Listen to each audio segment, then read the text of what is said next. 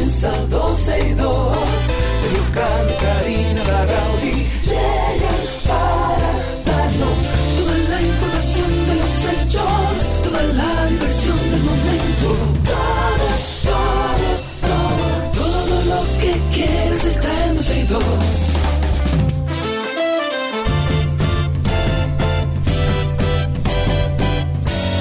El reloj ha marcado las 12, ya comienza 12 y 2.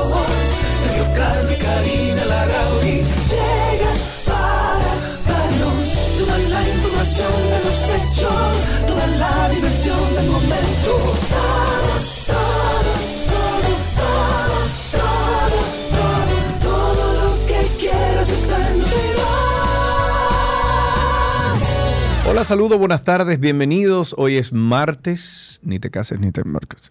Eh, mayo 16 del año 2023. De este lado, como siempre, estamos saludando, dándole la bienvenida a cada uno de ustedes a 12 y 2, a la 91 FM en el mediodía, 91.1 también, cubriendo toda la República Dominicana y a través de la91fm.com y aquí el programa 12 y 2.com.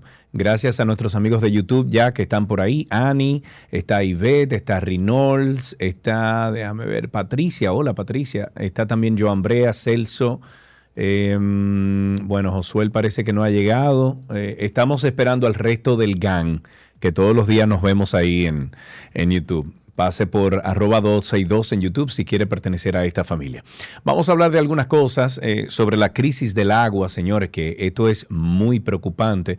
El presidente Luis Abinader dijo ayer que el bajo volumen de almacenamiento de agua de las presas es tan crítico por la sequía estacionaria que está en su peor situación de los últimos 40 años. Según el mandatario, desde el gobierno se le está dando seguimiento día a día a esta situación para tratar de mitigar sus efectos en la población y la agricultura. Abinader dijo que la situación del bajo volumen de las presas es parte de una consecuencia de años de deforestación en las cuencas de los ríos que alimentan esas reservas. Y por otro lado, y con relación a este tema, el subdirector de operaciones de la Corporación de Acueducto y Alcantarillado de Santo Domingo informó que hasta ayer la producción de agua para el Gran Santo Domingo era de 296 millones de galones por día comparado al primero de enero de este año, cuando la producción era 442. Estamos hablando casi de la mitad de galones por día. El déficit, o el, déficit más bien, se sitúa en 146 millones de galones para una población cercana a los 4 millones de habitantes en Santo Domingo. Según los registros de la CAS, los sectores más afectados son los Alcarrizos, Pedro Brán, Pantoja, eh, los eh, Peralejos, los Girasoles, los residenciales de la República de Colombia y de Santo Domingo Este. Dos cosas. Primero, ahorre el agua. Es vital que incluso cuando usted se va a bañar, usted abre el agua, se moja, usted apaga el grifo o apaga la llave, usted se enjabona, se echa su champú y luego entonces se saca el agua. No deje el agua encendida, de por Dios. Y segundo, señores, tenemos que reforestar este país de nuevo, ¿eh? Y esto es una cosa que viene desde años hablándose y hablándose y hablándose. Miren ahí, ahora viene eh, las consecuencias del niño, que es el, efecto atmosférico este que eh, creo que tenía como 20 años que no se repetía. Bueno, pues viene y viene con fuerza. Eso quiere decir que si no reforestamos las montañas de República Dominicana, aquí va a haber mucho problema. Ya se está hablando de plantas de desalini- sa- desalinización, cosa que yo encuentro que no tendríamos que utilizar una planta de estas o ni siquiera pensar en estas plantas si nosotros reforestáramos los bosques, reforestáramos las montañas sobre todo que es la mayor captación de agua durante la noche, el rocío baja a las raíces, las raíces crean esos, eh, eh, vamos a decir que ríos en el subsuelo, bajan entonces a la cuenca de los ríos y ahí empieza todo. Entonces reforestemos, señores.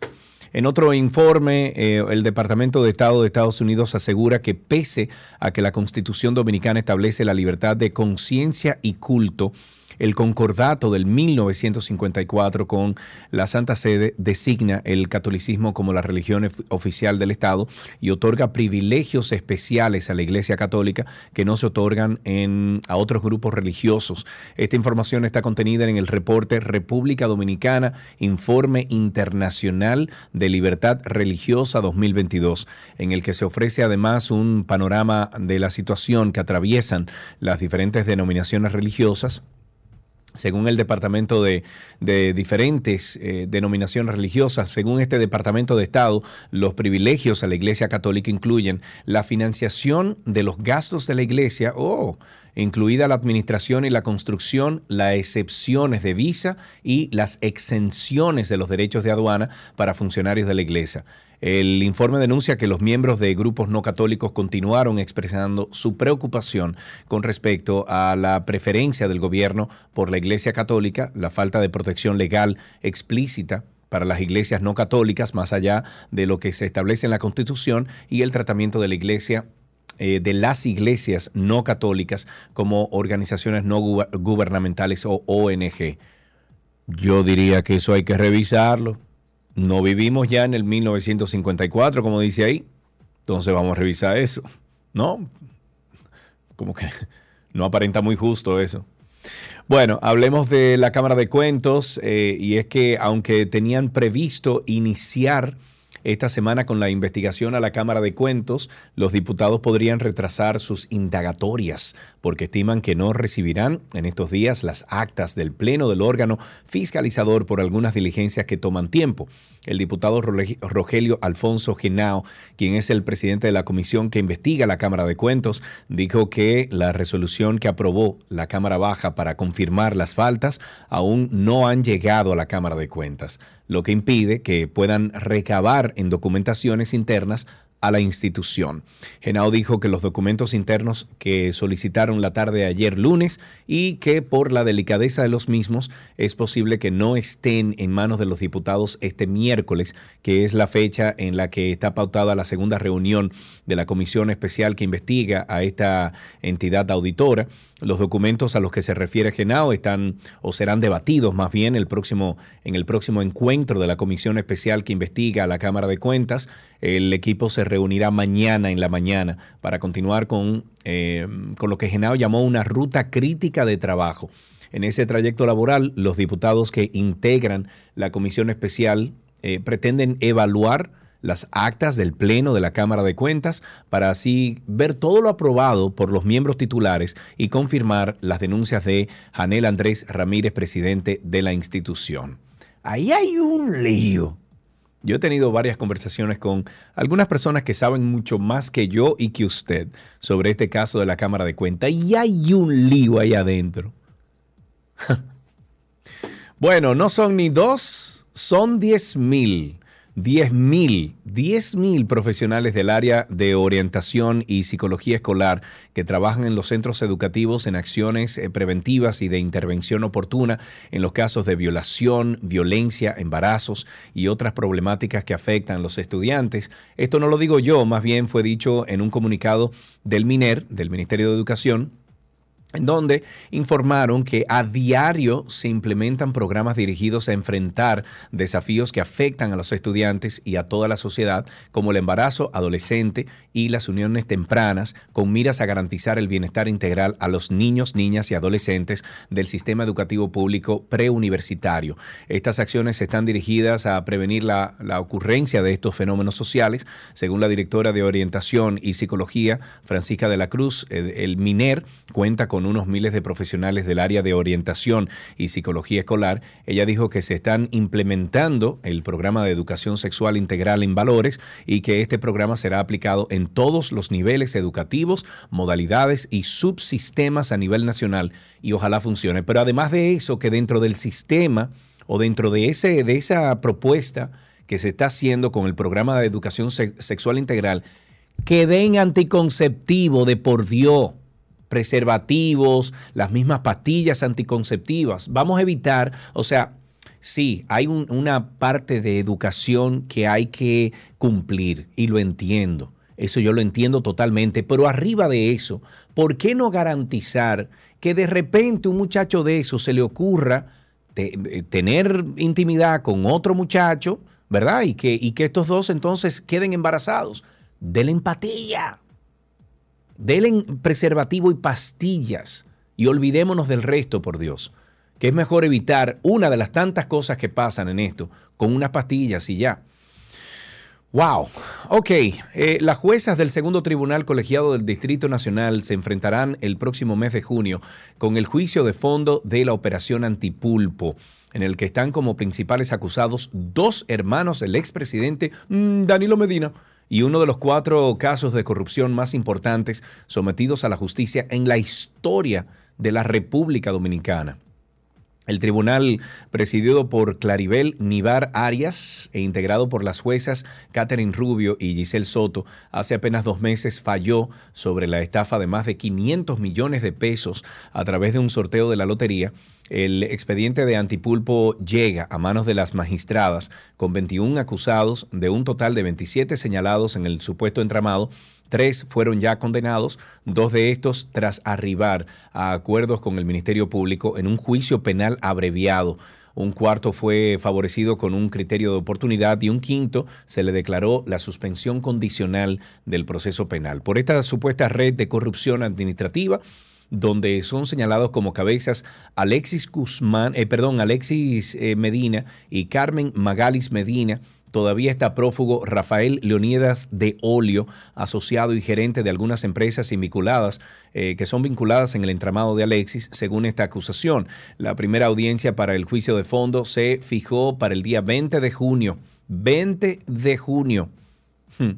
Los 21 acusados fueron enviados a juicio por el juez David Timoteo Peguero, el séptimo juzgado de instrucción, por la suficiente probabilidad de ser autores de los tipos penales de asociación de malhechores y estafa contra el Estado. ¿A dónde va a parar eso? No sé. En otra noticia, la Dirección General de Proyectos Estratégicos y Especiales de la Presidencia, el PROPEP, y el Ayuntamiento del municipio de La Vega firmaron un acuerdo para impulsar la cultura dominicana la creatividad, la innovación con el desarrollo y fomento de las artesanías, artes populares, artes digitales, cine, diseño, gastronomía, literatura, música, herdiantriz. Bueno, como parte de este acuerdo también figura la colaboración interinstitucional para postular a La Vega como ciudad creativa de artesanías y artes populares ante la red de ciudades creativas de la UNESCO 2023. Este convenio tendría una duración de un año a partir de la presente firma y se produce a instancia del presidente Luis Abinader con el objeto de dar cumplimiento a la Estrategia Nacional de Desarrollo y bajo el compromiso de combatir buenas prácticas, desarrollar vínculos que asocian a los sectores públicos y privados para reforzar la creación y la producción de bienes y servicios culturales, artísticos e innovación tecnológica. Yo lo que veo es que como que se repiten mucho estas instituciones que, que como que están detrás de, empujar estas artes y el diseño y la gastronomía, como que hay otros ministerios también que están haciendo lo mismo. ¿Por qué no se unen? Y es como que alguien, hay una cabeza y no varias dirigiendo estos programas. No sé, veo como una fuga de, una fuga de, esfuerzos ahí. No sé.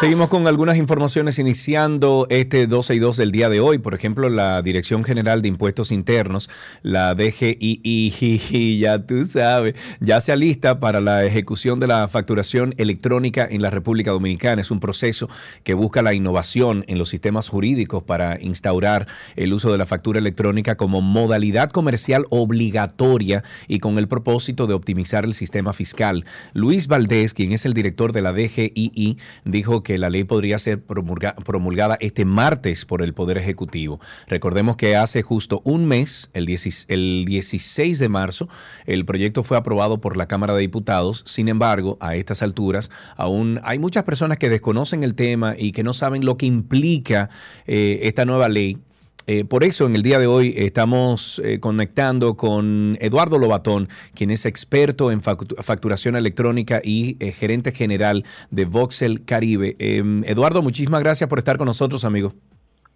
Hola, ¿qué tal, Sergio? Gracias a ustedes por el espacio y compartir con todos los oyentes de, su programa. Para nosotros un placer, sobre todo Eduardo, porque me dijeron que tú eres el monstruo con pantano, que tú sabes de qué es esto de la facturación electrónica. Entonces, eh, para muchos de nosotros suena bonito, Em, ahí se está diciendo que es para optimizar el sistema fiscal de la República Dominicana. Eh, escuchamos mucho en campaña al presidente de la República eh, antes de, estar en el poder diciendo que él iba a lograr que los que no pagan impuestos, ese más de 55% de negocios informales que existen en República Dominicana, iban a pagar. Esto es parte de esa, de esa propuesta del candidato, aquel candidato Luis Abinader. Sí, mira, definitivamente esto es para buscar eficiencia en lo que son las recaudaciones, eh, pero también es parte de algo más grande, o sea, ya prácticamente Latinoamérica, Centroamérica, Latinoamérica completa está en facturación electrónica y es una tendencia, ¿no? De ahora, de, a dónde vamos caminando, de la transformación digital y todo esto, es decir, que un gobierno digital también. O sea, que sí, definitivamente es parte de, esta iniciativa. ¿Qué, ¿Qué es la facturación electrónica? Explícanos a nosotros como que tenemos 10 años para nosotros entenderlo.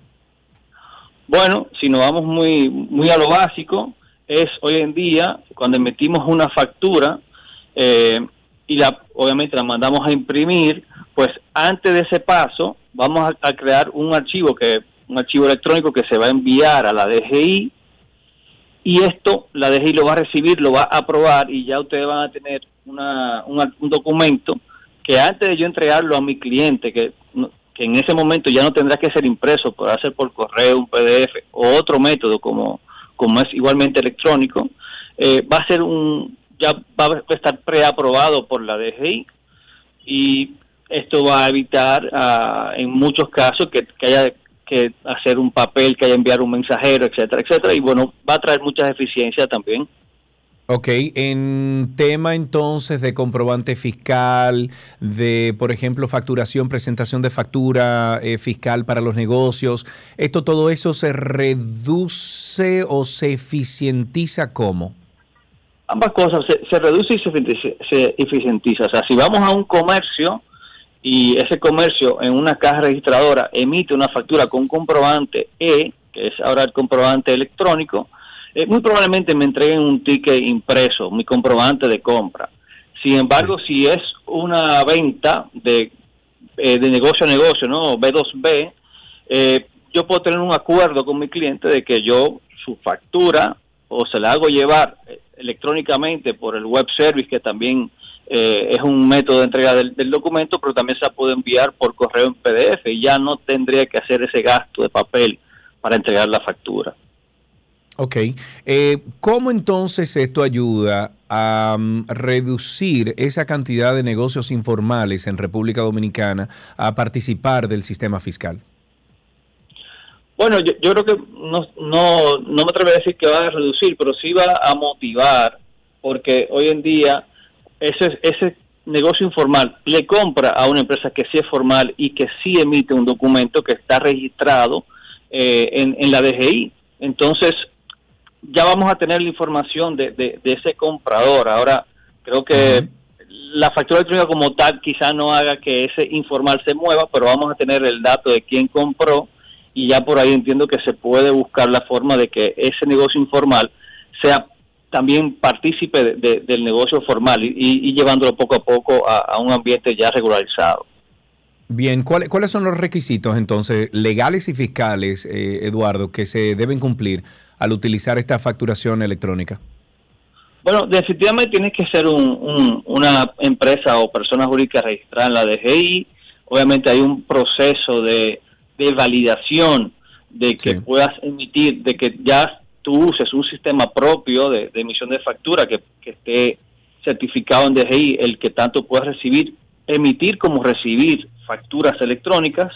O también hay un, un método que la DGI tiene disponible, que es, ellos le llaman el facturador gratuito, que es precisamente para pequeñas empresas o personas jurídicas que quizás no tienen ni siquiera un sistema, puedan entrar a ese portal de la DGI, obviamente previo registro y autorización y todo, y que también ellos puedan emitir una factura electrónica, porque es muy probable que si es informal o ese pequeño le emite una factura a una grande empresa, esa gran empresa requiere también que le envíen un documento electrónico. Así que habrán varios, varios formatos dependiendo de, la naturaleza de cada quien, de cómo emitir una factura electrónica. Ok, ¿sabes tú qué tipo de tecnología se va a requerir entonces de parte de los negocios o, quien necesite de esta facturación digital para implementar este, esta modalidad? Sí, la, la DGI ha definido que haya un archivo eh, estándar para eh, transmitir la factura, eh, es un XML y claro, tiene que llevar una firma, hay una serie de, requisitos de seguridad que hay que hacer para cumplir con esto. Y luego el protocolo de comunicación es el web service, es la forma en que nos comunicamos con, la DGI. Ahora, claro, hay compañías como nosotros, como Voxel, que le damos funcionalidades a estas empresas de que si no pueden generar ese, ese XML, y te pongo otro ejemplo, en lo que generan es un TXT, entonces nosotros hacemos la conversión de ese TXT al XML y ya entonces vamos dándole facilidad a esas empresas para que se puedan conectar y comunicar con la DGI. Ok, hacen una pregunta aquí que aunque yo pienso que es un poquito en chanza, también tiene mucha verdad, y es que cómo van a lograr entonces con esta facturación digital que negocios que en el día de hoy operan de una forma mm, turbia, eh, muchos de ellos eh, que son dueños de, o sea, los dueños son chinos, eh, sobre todo en, en, los pueblos tú lo puedes conseguir, que evaden todo tipo, no estoy diciendo que todos, ojo, pero evaden impuestos, etcétera. ¿Cómo se va a lograr que esos negocios de ese tipo finalmente paguen impuestos y respeten las leyes fiscales de nuestro país? Bueno, eh, vuelvo y digo, quizás, como, mencionamos anteriormente, si ese negocio le compra a otra empresa que sí está regularizada y está informando todas sus ventas, ya por ahí la eh, vamos a decir que eh, vamos a tener la información y, cuando digo vamos a nivel de, de, DGI va a tener la información quién vendió, quién compró y ya de ahí para adelante pues quizás se van cerrando esas brechas. Okay. ¿Cuál es, ¿Cuál es la diferencia entre una, o sea, la, eh, eh, diferencias clave o principales entre una facturación electrónica y una facturación de papel? Yo sé que lo has mencionado ya varias veces, pero para aclarar este punto, porque me lo están preguntando por aquí, por, por redes. Bueno, una de las diferencias es que, obviamente, eh, ambas son generar una venta. Ahora, si yo hago una venta con un comprobante tradicional tipo B, como el que tenemos hoy en día, y entrego un documento, una factura, a, ese cliente, eh, al mes siguiente, yo tengo que reportar luego al mes siguiente esa venta en los reportes que se hacen mensuales que se llaman 606, 607 para compra y demás.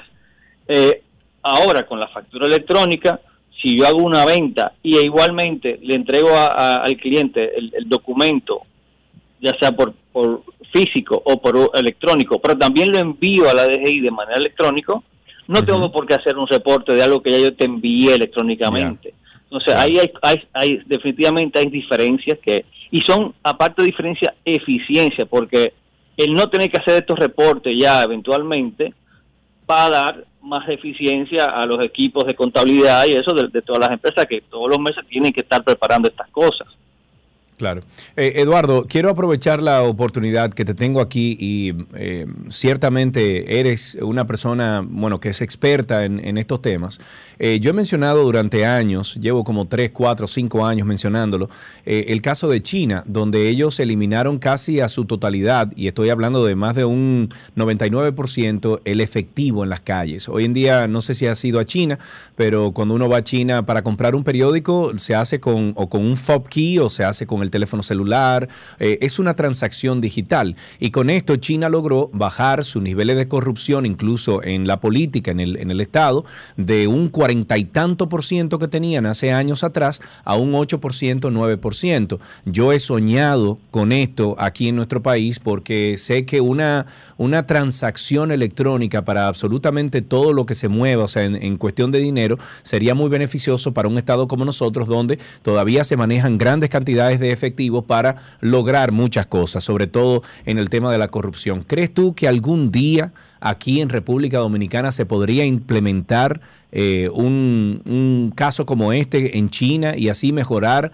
eh, tanto nuestra economía, bajar los niveles de corrupción? ¿Has tú estudiado algo de eso? Mira, definitivamente sí es posible. De hecho, eh, en nuestro país hace ya varios años está Asociación Dominicana de Empresas FinTech, AdoFintech, y ahí participamos muchas empresas que día a día están buscando este tipo de solución. Obviamente también dependemos de las leyes del país que, vayan permitiendo poco a poco eh, hacer esa, esa transición de, papel moneda a, papel a, digital, pero, pero sí, entiendo que sí, que es posible y aunque quizá no, no, se, no se vea o se escuche de esa manera, hay muchas empresas en el país que estamos trabajando para eso.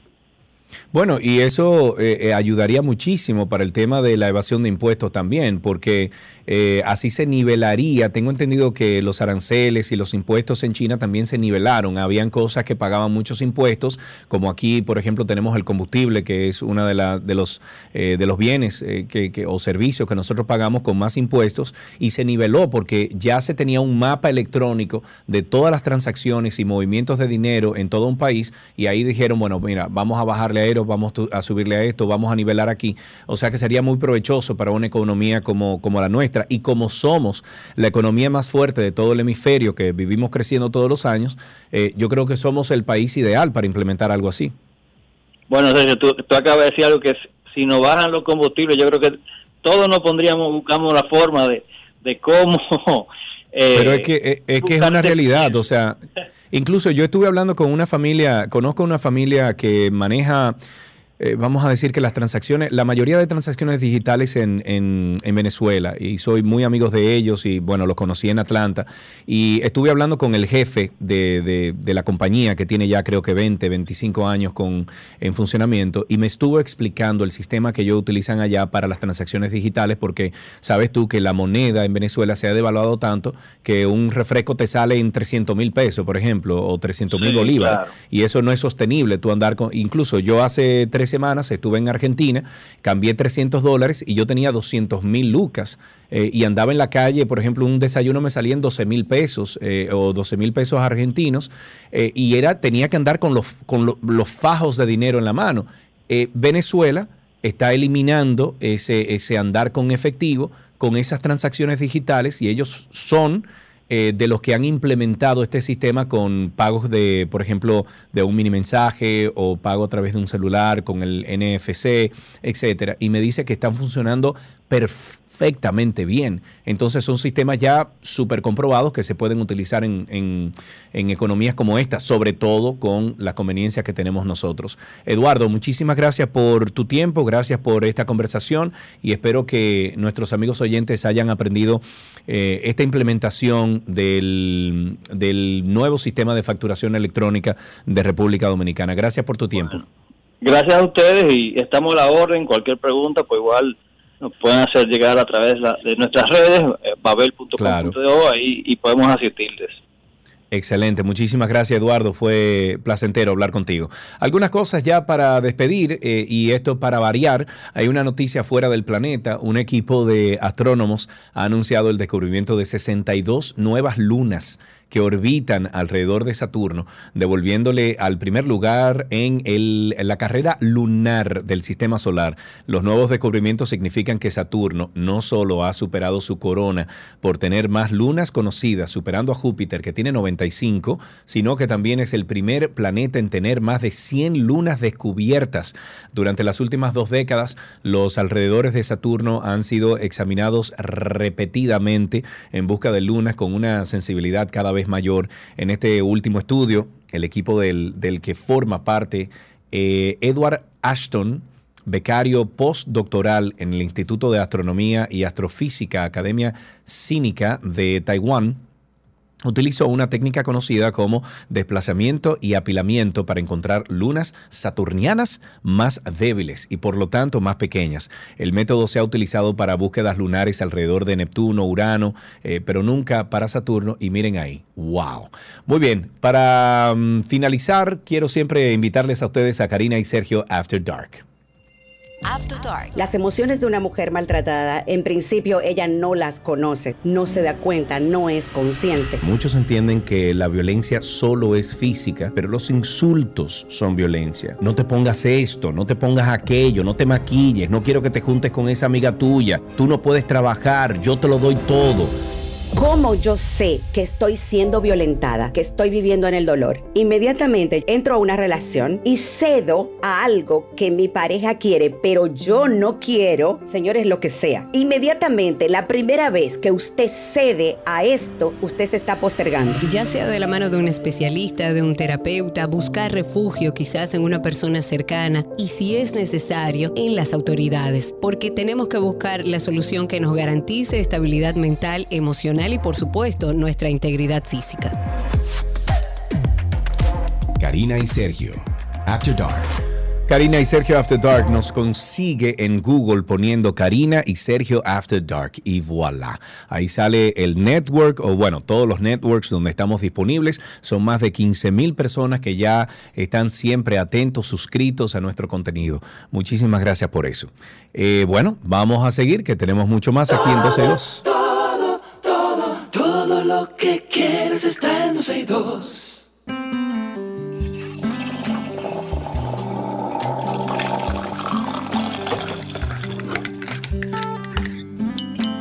Estamos esperando desde ahora sus llamadas al 829-236-9856. 829-236-9856 es nuestro teléfono aquí en 12 y 2. Estamos en cafecito. Eso quiere decir que nos tomaremos un cafecito cuando usted llame.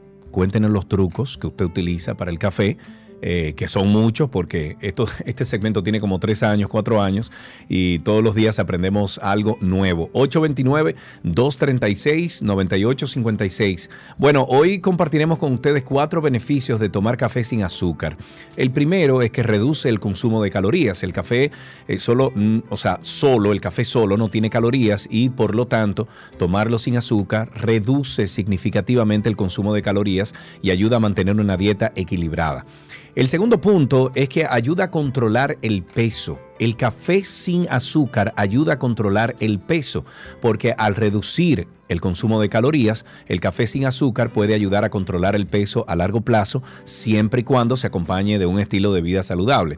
La tercera, mm, eh, tercera, bueno, tercer beneficio que vamos a compartir es que mejora la salud dental, porque el azúcar es un factor importante en las caries dental y al tomar eh, café sin azúcar se reduce el riesgo de desarrollar caries y otros problemas dentales. Y el cuarto es que reduce el riesgo de diabetes. El consumo excesivo de azúcar puede también aumentar el riesgo a desarrollar diabetes tipo 2 y tomar café sin azúcar, obviamente es una manera fácil de reducir la ingesta de azúcar y disminuir el riesgo de esta enfermedad.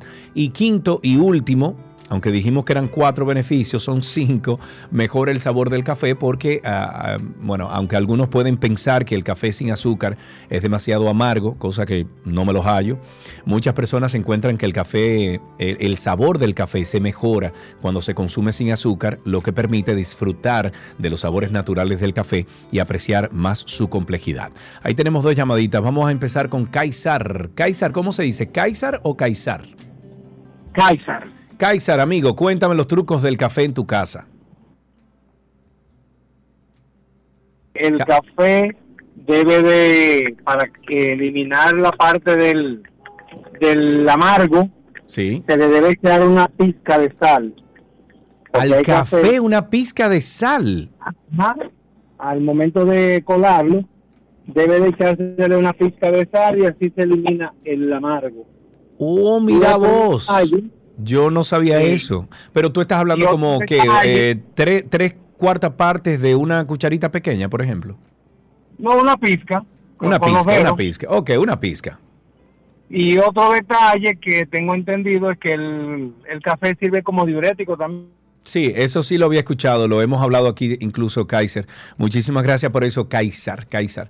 Eh, pero mm, lo del azúcar, di- digo, lo de la sal no lo sabía, una pizca de sal al café, lo voy a probar. Ahí teníamos a Ramón, pero Ramón parece que se fue, o sea que vamos a dejarlo de ese tamaño. Póngale una pizca de sal al café. No, se cayó la de Ramón Chiqui. Eh, pues sí, una pizca de sal al café. Lo voy a probar tomorrow. ¿Tienes otra? Bueno, pues manda entonces, deja ver. Ahí tenemos a una persona más. Eh, ah, tenemos a nuestra queridísima Railsa. Hola, people, ¿cómo tú estás? ¿Qué es lo que dice people? ¿Aló? Hola. Hola, people. Mira, tú habías escucha, escuchado pero eso, de que una pizca de sal. a Kaiser que eso es embuste. que mi esposa cayó en ese gancho. Eso es embuste. Dañó Tú el café Espérate, tú, tú sí eres mala. Tú estás llamando para tumbarle. Yo Diablo. llamé huyendo porque no, no puede haber más personas que me le echen sal al café. Es verdad. No puede. Bueno, No pero yo te voy a ¿Cómo lo decir algo, te voy a confesar algo, people. Yo lo voy a probar. Mañana cuando yo haga mi café, yo lo voy a probar. Yo te voy a escuchar el jueves otra vez para que tú des tu versión, por favor. Está bien, un beso, people. Gracias, Diantre. Que hago a fiesta, Israel. Se llamó para matarte el asunto, Kaiser. No, hombre, no. Hasta aquí, señores, caf- eh, el cafecito de las 12 en 12 y 2.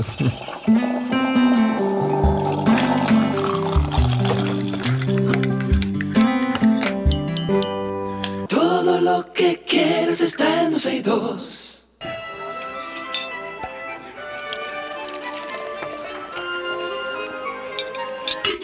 Hola, la mewi, je mancha comida de Gabriela Paz. Que se bon y sí, mewi. Hola, Gaps. ¿Mewi? Hola, Hello, Gaps. ¿cómo Ahora sí. van? Muy bien, gracias a Dios. ¿Y vos? ¿Cómo ¿Cómo, van? está todo? Qué bueno, yo muy bien por estos Eso. lados del este. Eso es bueno. Anda por Romana. Yes. Ok, hay un delaycito. Sabes que o sea tengo que que hacer Gaby- mucha bulla antes de. Exacto, sí. Bueno, hay un delaycito. Vamos a continuar esta semana con esta receta de ingredientes con quin- o sea, del ingrediente quinoa en la receta. Y Gaby, dale para allá. ¿Qué preparamos en el día de hoy? Hoy vamos a hacer una quinoa mexicana y para esto vamos a necesitar una taza de quinoa cruda, dos tazas de agua para cocinar la quinoa y una pizquita de sal. Recuerden cocinar su quinoa según las instrucciones de la marca que estén utilizando, porque hay algunas que vienen prelavadas, hay otras que hay que lavar, etcétera. ¿Ok? Entonces, por otro lado, una lata de habichuelas rojas, una lata de habichuelas negras, una lata de maíz, una taza de hojas de cilantro, una y media taza de tomates en cubos y sin semillas, dos cucharadas de un sazonador de tacos, de esos que vienen ya listos en, sobrecitos o de los que vienen en polvo, y tres cucharadas de aceite de oliva. Lo que vamos a hacer es preparar la quinoa colocando las dos tazas de agua con una pizquita de sal en la, eh, o sea, agregando la pizquita de sal, lo ponemos en la olla, llevamos a hervir y cuando hierva entonces vamos a agregar la quinoa. Dejamos que hierva nuevamente y cuando ya la quinoa comienza a hervir con el agua vamos a bajar el fuego. Vamos a estar pendiente de ir moviendo porque la idea es que la quinoa se va a ir cocinando y va a ir absorbiendo agua, el agua también se va a ir evaporando y entonces vamos a tener la quinoa ya cocida. Hay muchas personas que dicen, no, pero es que no me sale, que me sale mucha agua, etcétera. Eso, más o menos, el, el tiempo de cocción de la quinoa es aproximadamente 15 minutos. Es lo que, lo que te va a tomar. Entonces tú a, esa, a ese tiempo pruebas, muerdes el, el granito y si ya ves que está al dente, como cuando hacemos la pasta, te recomiendo sacarla de cocción y que el vapor la termine de cocinar. Si por el contrario se te pasó, sácala, en buen dominicano, huyendo, colócala en una superficie que sea de cerámica o de cristal y llévalo a nevera para parar su proceso de cocción. Y esto te ayudará a que no te quede tan, tan pasadita. ¿Ya? Aunque vamos a, a- a dar recetas en esta semana cuando te pasa eso, ¿qué podemos hacer con esa quinoa eh, pasada?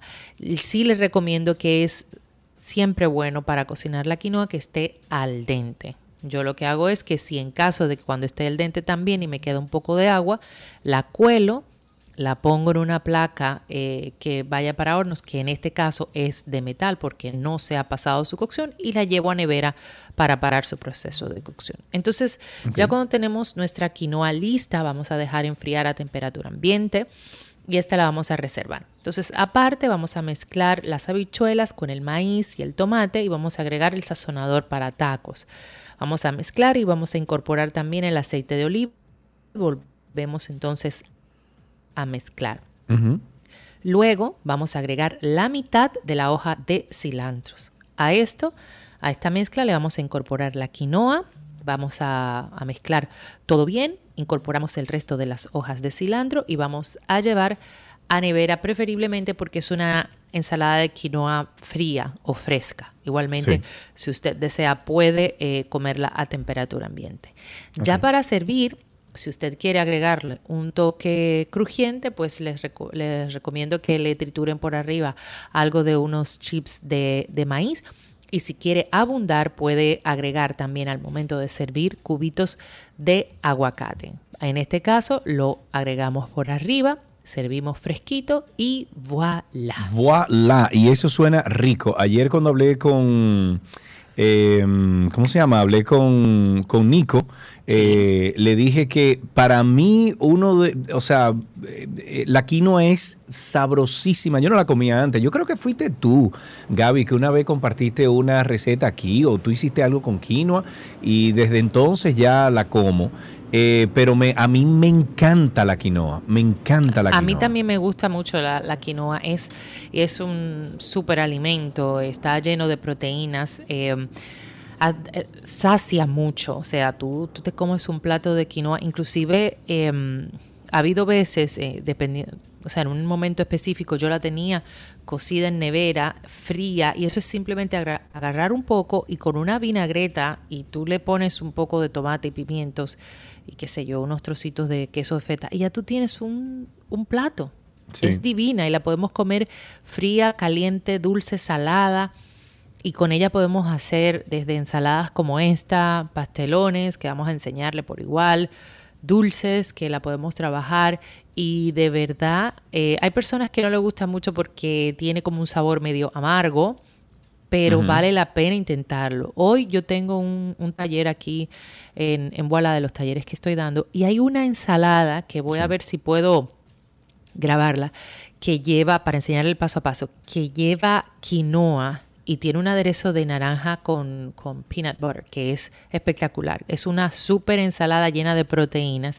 A ver si, si puedo hacerlo para, para brindarle también la receta. Pero no le tengan miedo a la quinoa y utilícenla eh, en todas sus facetas, que como dice Sergio, eh, al momento que la pruebas te, te vas a enamorar de ella y, y es bastante, bastante rica en proteínas. Bueno, y, muy y ya hemos, y ya hemos dicho también que es catalogada como una super comida, un superfood.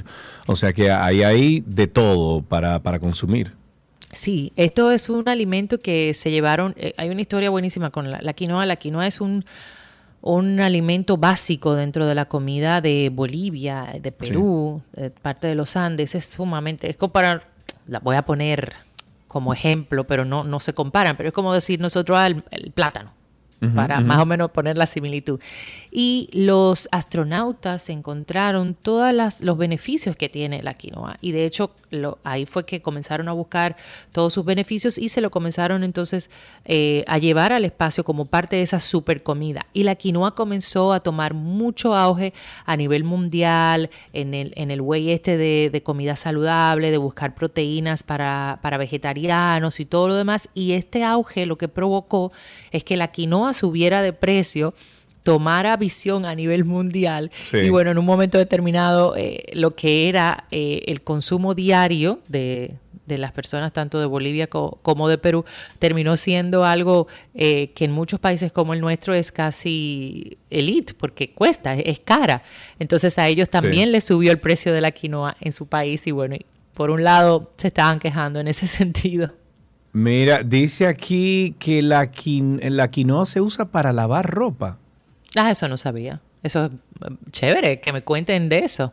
¿Qué? Para lavar ropa. Ok. sí. Eh, Pues dice no- no dice. Montserrat, que siempre sabe mucho de, de comida, dice que, que sí, que lo usan. eh, preguntan por aquí, Josefina, que Gaby, si hay algún pastelón de quinoa. Sí, de hecho vamos a estar compartiendo en el día de mañana un pastelón de quinoa eh, Ah, que es muy rico y justamente lo logramos por si acaso se te llega a pasar la, la quinoa. Es una de las opciones para tú salvarla. Eh, pero sí, hay recetas, bueno, de- mañana ya van a ver que tenemos ese pastelón, pero como te decía, puedes hacerlo dulce, salado, frío, caliente. Es muy versátil, Sergio. Wow, pero yo estoy sorprendido con el... Y mira, dice Reynolds, o Reynolds, que el kiwi se usa para teñir ropa también. Eh, bueno, eh, Eh, Otra cosa que te iba a decir de la quinoa es que la podemos encontrar en el mercado como la quinoa, eh, no por decir natural, porque las otras no lo sean, pero color beige o la, la blanquita eh, o la color crema. Tenemos una negra y tenemos una roja. Eh, la, la variación del sabor es, es mínima. Ah, Una, por ejemplo, la roja puede ser un poquito más ácida, la negra un poco más amarga, pero mínimo, mínimo. Y las cocciones son iguales, así que si usted quiere preparar una receta con quinoa y de repente lo que encuentra es quinoa negra, pues no, en buen dominicano no le demente. Utilizarla, hay una mezcla que, que viene de una marca en específico que que traen las tres variedades y es también súper rica. Así que eh, guárdela, cuando la compre, guárdela en un envase eh, hermético luego de abrirla, porque vienen en unas bolsitas, para que no generen eh, bichitos y se le Sí. dañe. También la puedes guardar en un envase hermético dentro de la nevera. Y si la preparas, como te dije, o sea, la pre cocinas y la puedes dejar en nevera, te puede durar bien cerrada hasta por una semana en nevera y la puedes acompañar con muchas cosas, desde el desayuno hasta la cena. Me y gusta. saliéndome un poco del tema, Sí. quiero apoyar a People de que no le echen sal al café. ¿Verdad? Es verdad. Lo o sea, tú lo has probado con la pizca de sal. lo hice de las dos formas. No sé si la pizca se me fue a posca, o sea, Ok. es decir, que le puse demasiado, pero no me funcionó. Es decir, yo le puse tanto para hacerlo Sí. como para cuando ya estaba listo, porque he escuchado las dos versiones. Y la verdad que a mí no me desagrada el, el amargo, el ácido del, del café. Yo soy una que aprendí a tomarme el café sin azúcar, escuchaba los beneficios que decía. Y de verdad, señores, se lo, se lo recomiendo porque el cambio en apreciar el café, no solamente, ah, me voy a tomar el café por tomármelo, sino en apreciar la calidad del café. Y nuestro café, que es bien rico, cambia por completo. Ok, eh, tengo varias cosas. Primero le pregunté a ChatGPT sobre lavar la ropa con quinoa. Dice que no. Eh, la quinoa no se puede usar para lavar ropa. La quinoa es un alimento saludable y nutritivo que se usa como eh, sustituto de los granos como el arroz y el trigo. Se puede cocinar y comer como un cereal o agregar a ensaladas, sopas y otros platos. Además, Josuel pregunta aquí que cuál es la diferencia entre la quinoa y el cuscús. Bueno, son dos cosas completamente separadas. El O sea, cuscús es como cuscús un- viene, es como una eh, a ver, voy viene a decir, del trigo. Eso iba a decir, la- voy- voy- pues exacto. sí, pero voy a decir un disparate, sabe como más a pasta. Son dos, no, pues está el cuscús israelí, que es el que te va a saber como a pasta, que es el perlado, y el, y el, y el cuscús tradicional, que es de, de la molienda de la- del mismo trigo. Eh, la quinoa es otra cosa completamente diferente. Eh, Ok. En un momento determinado había escuchado por alguien, y voy a pecar de ignorante, que es un pseudo cereal, no sé si eso existe o no, pero me lo habían comentado así, pero está dentro de los cereales y es completamente divorciado al, al cuscús. Tanto así que, que, bueno, nada que ver y se cocinan también diferentes. O sea que no, no pienses, la gente lo tiende a confundir porque a nivel visual Es más o muy menos, sí, parecido. exacto, es muy parecido. exacto. Bueno, pues Gaby, muchísimas gracias por todo esto. Gaby la pueden conseguir en arroba gabriela.reginato en redes sociales. Saben que ella siempre comparte las recetas que, que nosotros hablamos aquí al mediodía. Gaby, te quiero. Un beso. Hablamos Un beso mañana. igualmente, nos escuchamos mañana. Alrighty, bye bye. Hasta aquí la receta en 12 y 2.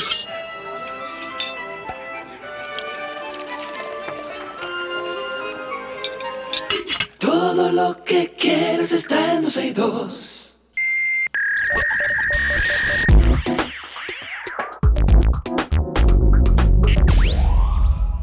Bien, hablemos de unas cuantas cosas eh, que siempre mejoran nuestras vidas el día a día utilizando en la web. Y bueno, y cuando llegue el momento de hacer una mudanza, es imprescindible eh, contar con un buen surtido de cajas y también resulta recomendable tener unos cuantos amigos dispuestos a doblar el lomo, como dicen por ahí, doblar la espalda, ¿verdad? Y un vehículo bien grande. Sin embargo, la tecnología ya ha permitido el desarrollo de distintas aplicaciones que suponen una ayuda importante en todo tipo de situaciones. Entonces, hoy aquí en lo mejor de la web en 12 y 2 les traemos para ustedes tres aplicaciones para hacer una mudanza. Número uno, la aplicación es Move Match se llama Move Match. Es una aplicación gratuita y, dis- y disponible solo para Android. Podrás realizar ahí listados con tus pertenencias y calcular el espacio que ocupan. Además, dependiendo del volumen, la aplicación es capaz de estimar el tiempo que te llevará la mudanza. Se llama Move Match. La aplicación número dos se llama Moving Boxes. Moving Boxes. Este es un excelente organizador de las cajas en las que se van almacenando los objetos y en seres de la mudanza te permite organizar las cajas en función de la aplicación de destino, además de crear documentos en PDF. Estos se pueden compartir, por ejemplo, con las empresas de mudanzas. También dispone de una interesante función para compartir la gestión de la mudanza con otros usuarios que vayan a ayu- a ayudar en la misma. En su versión para tablet tiene una muy práctica vista de conjunto que ofrece una perspectiva general sobre la gestión de la mudanza. Está disponible para Android y se llama Moving Boxes, Moving Boxes.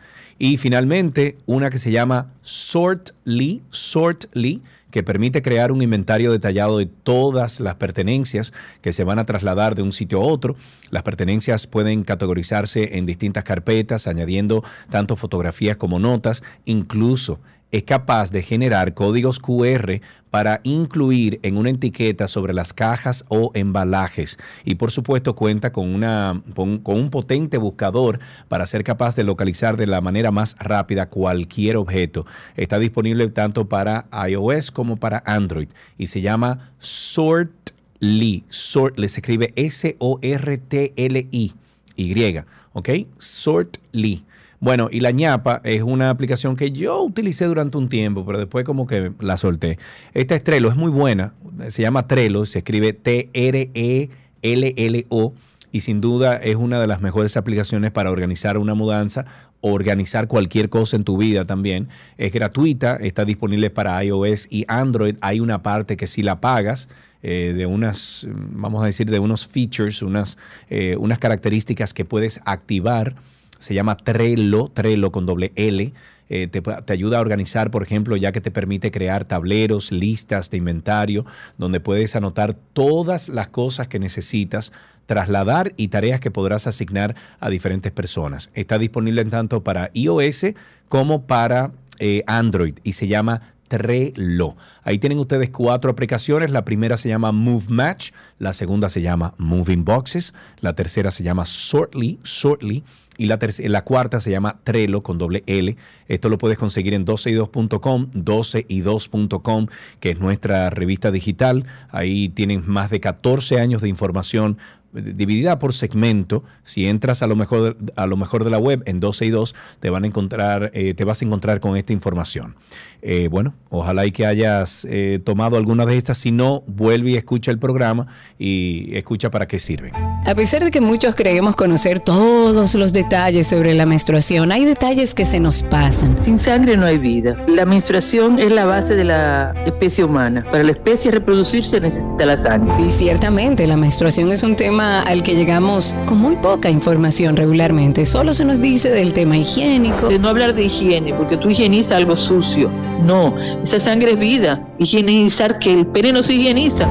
El pene se lava. Además de que en cada mujer puede manifestarse de distintas maneras. Entonces la menstruación les recuerda a las mujeres que tienen un cuerpo, que no es solo hacia afuera, que hay algo que hacer dentro. Y ese dentro es, conchole, yo tengo un ciclo menstrual, yo soy mujer. Y, y es muy hermoso si lo vivimos con armonía. Karina y Sergio, After Dark. Karina y Sergio After Dark, estamos en todas las plataformas de podcast, publicamos generalmente los eh, viernes a las 7 de la noche, usted nos puede buscar ahí y tenemos más de 15 mil personas ya suscritas a este contenido de bienestar. Eh, búsquelo en cualquiera de las plataformas que quiera, en Google usted puede poner Karina y Sergio After Dark. Hasta aquí, lo mejor de la web en 12 y 2.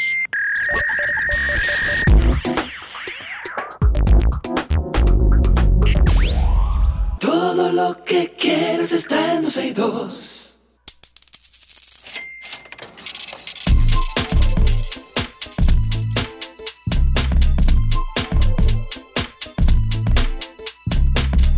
Guay mi cuarto, señor. Estamos en economía. En este segmento siempre aprendemos de- del día a día de nuestros dineros, de nuestro money, money, money. Y hablando de money, en el día de hoy nos acompaña el que sabe de money. Nos acompaña Félix Rosa de Money Coach RD.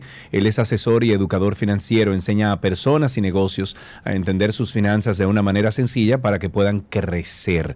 Félix nos trae ya algunos temas interesantes del mundo de la economía. Mi amigo Félix, bienvenido. ¿Cómo está usted, señor? Muy bien, muy bien, Sergio. Bueno, te tengo dos temas hoy. Y creo que hay Dos uno temas que en te el va día a de hoy, gustar, ok. sí. Ok, vamos el arriba. lío entonces, de la canasta básica alimentaria y el, el post de Proconsumidor y, y el debate Bueno, que hubo.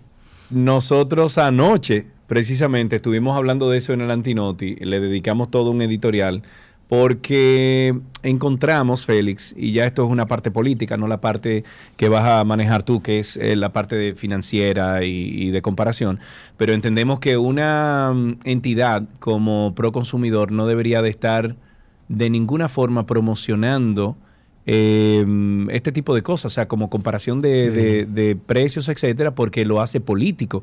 Y la esencia de Proconsumidor es velar por nosotros, los ciudadanos, el comprador, y Claro. no estar promoviendo absolutamente nada como para complacer a un Estado o a un gobierno. Eh, fue un desacierto total, ya lo han hecho dos veces en los últimos eh, mes y medio y nos parece que deberían de parar esa, esa práctica inmediatamente. Ahora vámonos a la parte financiera, lo que ellos eh, eh, compararon. Ahí entras tú. Claro, claro. Mira, lo primero es explicar, y por eso quiero hablar de eso hoy, lo que es canasta básica alimentaria y lo que es la canasta básica de la que todo el mundo habla, que es la familiar, que es la del Banco Central. Cuando tú oyes que dice el sueldo mínimo no da para cubrir la canasta básica familiar, es porque, según Banco Central, al cierre de abril, la canasta básica familiar rondaba 43 mil pesos en este país. O sea que para tú vivir, como mínimo, tú necesitas 43 mil pesos. Evidentemente eso a mucha gente no le da. Hay otra que le da y le sobra, porque estamos tratando de analizar todo un país. O sea, desde Punta Cana hasta Montecristi, hasta allá. Y ellos lo que hacen es que lo dividen en quintiles. O sea, lo dividen como Sí. por sectores, por regiones. Y el más alto eh, está en 71 mil pesos de esos quintiles y el más bajito en 26. Entonces, es como primero explicar eso, porque claro que 66 dólares no da para absolutamente nada. Entonces, aunque el Proconsumidor tiene un comparador de precio en su página y es parte de lo que debe de hacer, como que velar que un precio no se dispare y que él le trae al comercio que lo disparó, ellos lo que quisieron fue jugar con los números para que se viera demasiado bonito. Y eso para mí es simplemente desinformar, porque Es lo, es lo que te digo, y raya en lo político, que es otro aspecto importante de, de esa publicación. Además del gasto en publicidad, que ¿para qué Proconsumidor está gastando en publicidad de esa forma? Claro, o sea, fueron los periódicos, la chapa de todos los periódicos del país, así no, men. no, O sea, claro, claro. Negativo. Si ustedes tienen alguna pregunta para Félix Rosa, usted puede llamar aquí al programa al 829-236-9856, 829-236-9856 y Félix con mucho gusto y mucha profesionalidad va a estar contestando esas preguntas. ¿Qué otra cosa, Félix? Entonces, básicamente es como saber qué es lo que ellos están midiendo. Ellos están agarrando un listado de productos que el dominicano consume y poniéndolo. Pero es como jugar un chin con la inteligencia de la gente, queriendo decir como que, ah, Sí. sí. Pero la verdad es que, señores, hay inflación, la todo está mucho más caro, eh, hay que trabajar más. Sí, pero, pero son mercados muy diferentes también, También, Félix. O sea, ni lo que gana una persona, lo que gana una persona en Estados Unidos no es lo mismo que gana aquí.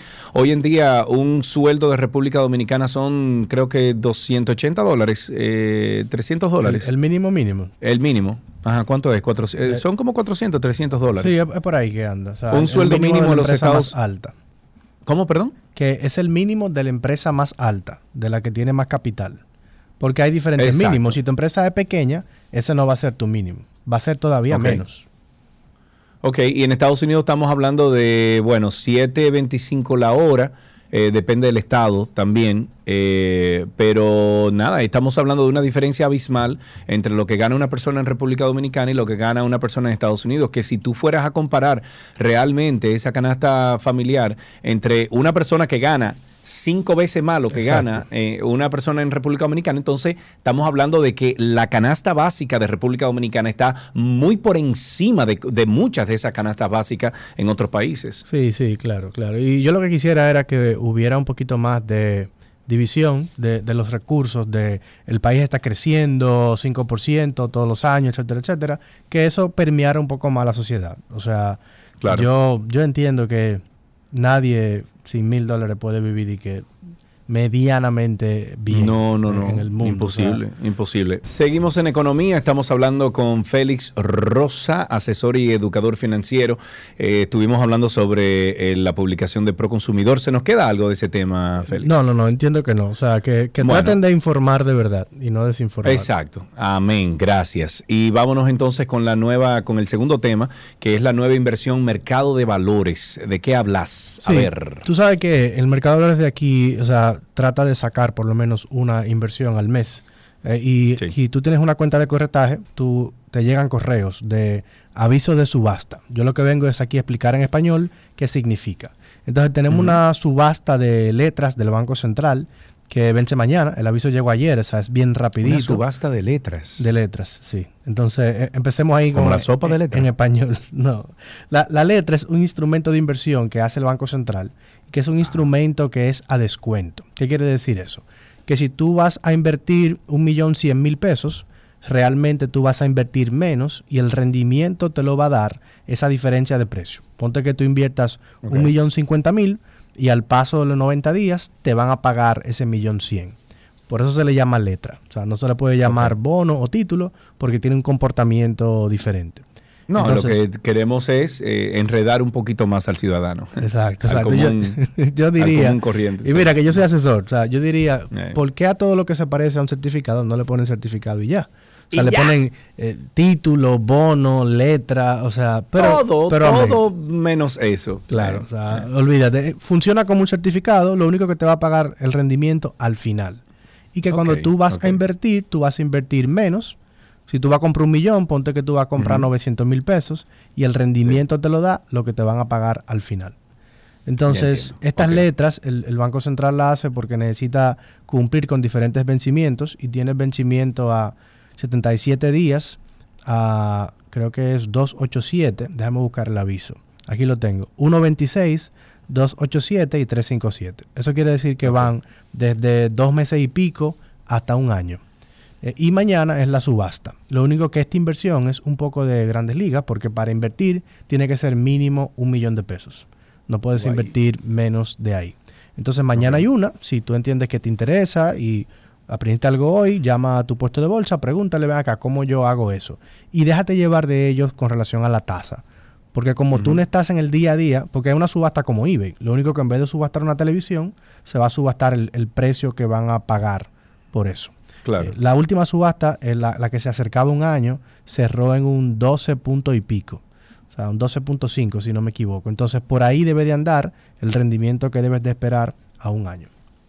Ok, muy bien. Si ustedes tienen preguntas sobre esto, ustedes tienen la oportunidad de hablar al aire con Félix Rosa, 829-236-9856. 829-236-9856. Félix, eh, me uno, hay alguien aquí en Twitter que me está diciendo, eh, pregúntale a, parece que esto va relacionado con el anuncio que estoy haciendo de la feria inmobiliaria, eh, que voy para Nueva York dentro de tres semanas, y me dice, pregúntale sobre la rentabilidad de, de apartamentos. Eso podría ser un tema de por sí, de que tú puedas Sí, en un futuro traernos, eh, no sé si una tabla o algún Eh, tipo es de... una fórmula, es una fórmula. Exacto, las fórmulas que se pueden utilizar al momento de cuando tú quieres invertir eh, en, en un inmobiliario, o sea, en, en- una unidad de inmobiliaria, eh, cuánto tú le sacarías, la renta, no sé si tú utilizas el, el ¿cómo que se llama? AirDNA, eh, la página Sí, AirDNA, tú, ¿no la tú me la mencionaste. No, como no tengo Ok, bueno, apartamentos en Airbnb todavía, no la uso mucho,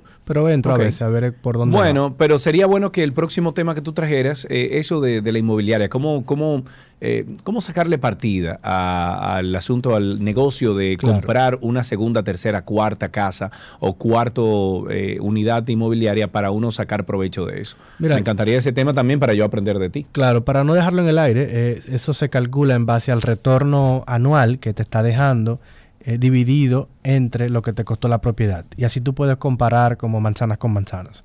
Yo te voy a traer todo un programa de eso para que él sepa de qué estoy hablando, pero básicamente es rentabilidad entre lo que yo invertí. Y en sobre Airbnb todo porque sobre todo porque el tema está en auge. eh, tú sabes que el- nuestro ministro de Turismo ha dicho repetidamente que aquí hay un déficit de 40 mil habitaciones eh, en República Dominicana por el flujo de turistas que nosotros estamos teniendo, que todavía eh, aguanta más, ¿no? Aguanta más Sí. eh, cantidad de, de turistas. Eh, y los proyectos que se están llevando a cabo aquí en República Dominicana, sobre todo en el área de, de Punta Cana Bávaro, son muchos. O sea, te estoy hablando de que en Vista Cana se están llevando ahora mismo, qué sé yo, 15, 20 proyectos solamente en Vista Cana, que es un pedacito dentro de Punta Cana. O sea, hay proyectos por donde quiera. Eh, me Mira. parece interesante el tema. Para mí es un sueño muy, muy dominicano. Tú estar en la diáspora y tú decir, déjame yo comprar una propiedad. Y si con eso Exacto. tú lo tienes en la playa y también te sirve Sí, como inversión, es como que, que tú Sí, sí, sí, sí, sí, definitivamente. Bueno, pues tocamos este, este tema cuando regreses. Eh, Félix, muchísimas gracias, amigo. Siempre, siempre. Bye, bueno, bye. eh, Félix Rosa estuvo con nosotros de Money Coach RD, es asesor y educador financiero. Ustedes lo pueden buscar en redes sociales como arroba The Money Coach RD. Ahí usted va a aprender, eh, bueno, eh, entender sus finanzas de una forma sencilla para que usted pueda crecer en su negocio y también en su economía personal. Eh, Félix en el día de hoy nos habló sobre nueva inversión de mercado de valores, que aprendí algo que, ¿cómo es la letra? letras, En- letras en- del Banco Central. letras de Banco Central, exacto, como una sopa de letras más o menos. Y también hablamos de- del tema de Proconsumidor con el, el, eh, la comparación que hizo de la canasta básica. Hasta aquí Economía en 12 y 2.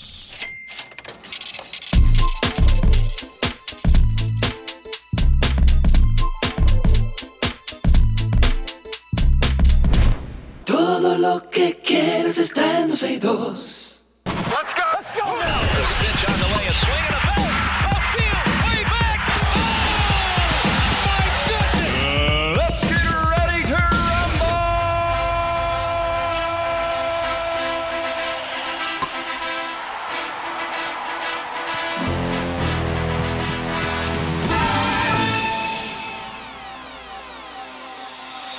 Empecemos con una noticia del béisbol. Los Yankees calcularon muchos números antes de su primer encuentro esta temporada con los Blue Jays y decidieron que su primer partido les brindaría su mejor oportunidad de neutralizar la potente alineación de Toronto. El plan funcionó a la perfección. Jimmy Cordero y Johnny Brito se combinaron para sofocar los bates de Toronto y Aaron Judge disfrutó de su trigésimo juego de jonrones múltiples cuando los Yankees abrieron su gira de siete juegos con una victoria de 7-4 el lunes por la noche en el Rogers Center. En una noticia de básquetbol, los Philadelphia Sixers eliminaron en, eliminados en estas semifinales del este por los Bos- Boston Celtics, despidieron este martes a su entrenador Doc Rivers. Rivers es la última víctima de una postemporada en la que también han sido despedidos otros técnicos como em, Bud- Budenholzer, ¿Cómo se escribió así? Bueno, Williams eh, de Phoenix Sun y Nurse de Toronto Raptors, campeones de o campeón de la NBA con los Celtics 2018. Rivers aterrizó en Filadelfia en el 2020 y en sus 30 eh, tres temporadas en los Sixers llevó al equipo liderado en la cancha por Joel Embiid hasta las semifinales del Este. Sin embargo, en ninguno de esos tres cursos consiguió alcanzar la final del Este, eh, con dos fracasos especialmente dolorosos, la derrota en siete partidos ante los Atlanta Hawks en el 2021, pese a tener el factor cancha a favor, y la eliminación de este año ante los Celtics tras ir venciendo por 3, eh, 3-2. En fútbol, República Dominicana, la mm, eh, delegación U20 continúa su proceso final de preparación en la ciudad de Buenos Aires. Más bien, esto es el Mundial U20 en Buenos Aires de cara a la Copa del Mundo Sub-20 de la FIFA Argentina 2023 que iniciará el sábado 20 de mayo hasta el 11 de junio. En esta etapa se disputó un partido en el estadio de La Candela que sirvió para que el seleccionador nacional y sus pupilos continúen la búsqueda del funcionamiento del conjunto y la nivelación de cargas de varios futbolistas. El partido de entrenamiento se dispuso a tres tiempos de 30 minutos cada uno y resultó con marcador final de 3 por 0 en favor de los meridionales. En una noticia de fútbol americano, el partido entre los Philadelphia Eagles y los New England Patriots en el que se hará un homenaje a Tom Brady, tendrá en promedio el boleto más caro entre los cinco más solicitados de la temporada 2023 de la NFL, que arrancará en septiembre próximo. La media del costo para estar presente en este reconocimiento a Brady, considerado el mejor jugador de la historia de la NFL, será de 807 dólares. El pasado 11 de mayo, el propietario de los New England Patriots, Robert Kraft, anunció que su equipo hará este homenaje en su primer partido en casa de la temporada 2023 a Brady, quien llevó a su equipo a ganar seis, seis Super Bowls. En tenis, ya para finalizar, el serbio Novak Djokovic ya está en cuartos de final del Masters 1000 de Roma tras vencer a, a Cameron Norrie por 6-3, 6-4. El vigente campeón del torneo sigue en la lucha por defender el título tras una muy buena victoria ante el británico. Desde el inicio, Novak Djokovic eh, impulso, o más bien impuso su dominio con Norrie continuamente detrás de su espalda. Un encuentro marcado por un pelotazo de Cameron a las piernas del tenista de origen serbio y que determinó con un tenso desempeño eh, según algunos eh, cronistas deportivos, Djokovic, esta vez sintiéndose mejor en la tierra italiana, buscará seguir en lisa ante Holder Run y Alexei Popirin en cuartos de final. El partido comenzó igualado entre ambos jugadores, pero los errores de Cameron Norrie le concedieron, eh, concedieron al serbio la oportunidad de quebrar por primera vez en el partido. Le quiero invitar, como siempre, a nuestro contenido de bienestar. Se llama Karina y Sergio After Dark. Y es el tema de los que están a tu alrededor, porque muchas veces lo difícil de estos procesos es que no hay manera de explicarle al otro lo que tú estás sintiendo, no hay forma. Fue muy, muy difícil porque ni yo misma me entendía. Entonces, si yo no me entendía, ¿cómo me iba a entender el otro? Yo estaba retraída, empecé a deprimirme y a sentir algo que yo nunca había sentido, que era la sensación de no querer vivir va a notar un cambio en su forma principalmente de percibir la vida. Va a tener una sensación de tristeza o de nostalgia. Se puede tornar irritable. Empieza a aparecer sentimientos de que valgo menos que los demás. Ese sentimiento de desesperanza. Y según los expertos, la depresión podría ser la próxima pandemia. Oye, o sea, ya estamos hablando de una próxima crisis generada por la crisis que acabamos de vivir. Oye, ¿cómo que estamos? Karina y Sergio. After Dark. Karina y Sergio After Dark los puede, nos puede buscar en Google como Karina Larrauri Podcast o Sergio Carlo Podcast o sencillamente usted pone ahí Karina y Sergio After Dark. Tratamos muchos temas, hay más de 82 episodios ya que pueden escuchar. Hasta aquí, Deportes en 12 y 2.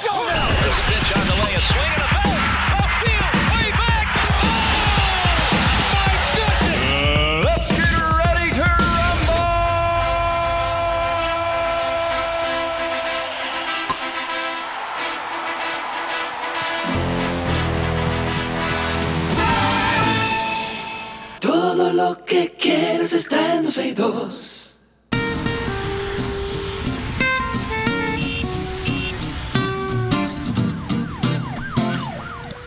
Estamos ya en Tránsito y Circo. Ustedes comiencen a llamar al 829-236-9856. 829-236-9856. Avísenme cómo anda la calle, cómo está eso por allá. Yo voy para la capital el jueves. O sea que estaré en Santo Domingo dando vueltas el viernes. Eh, avíseme de tapones desde ahora. Yo voy a llevar mi motor, obviamente, porque allá en carro no se puede andar. 829-236-9856. Algunas cositas antes de comenzar a hablar con ustedes al teléfono.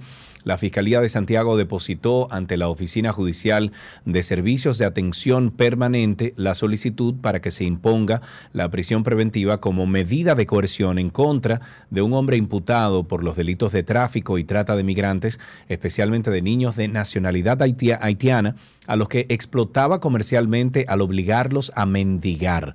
A través del Departamento de Trata y Tráfico de Personas, la Fiscalía desplegó una amplia labor de inteligencia para determinar el modus operandi, contactos, potenciales implicados y características de estas víctimas La Fiscalía de Santiago depositó ante la Oficina de Atención Permanente la solicitud para que se imponga la prisión preventiva como medida de coerción en contra de un hombre imputado por estos delitos a través del Departamento de Trata y Tráfico de Personas. Se informó que el nombre del acusado es Franklin Agustín eh, quien manejaba toda una estructura que reclutaba menores de edad en Haití y bajo la promesa de una mejor vida los traía al país para luego obligarlos a mendigar en distintos puntos de Santiago y lucrarse con lo recolectado por las víctimas. A ese deberían de darle 30 años y no sacarlo de ahí por abusador. Ahí tenemos dos llamadas. Eh, vamos a empezar con la llamada de JR. Buenas tardes, JR. Buenas tardes, Sergio. ¿Cómo está usted? Tú mencionaste que te demos un- bien, que te demos un update de cómo está la calle. Sí, ¿cómo está la calle? Ah, pues aquí voy. Mira, en Arroyo Hondo, por el Botánico, por ahí, la calle amaneció llena de letreros de Nene Cabrera. Protejamos nuestra Oh. ciudad. Y Oh. unas fotos de él, como 6, 7, 8 vallas. No sé de qué se trata, eh, pero ahí está, don Nene Cabrera. Bueno, pero. Nene, creo que Nene se postula para alcalde, se, se postula para el puesto No de lo alcalde. sé, pero simplemente Creo que tú sí. pediste un reporte, te lo estoy dando. Está bien. Gracias, amigo.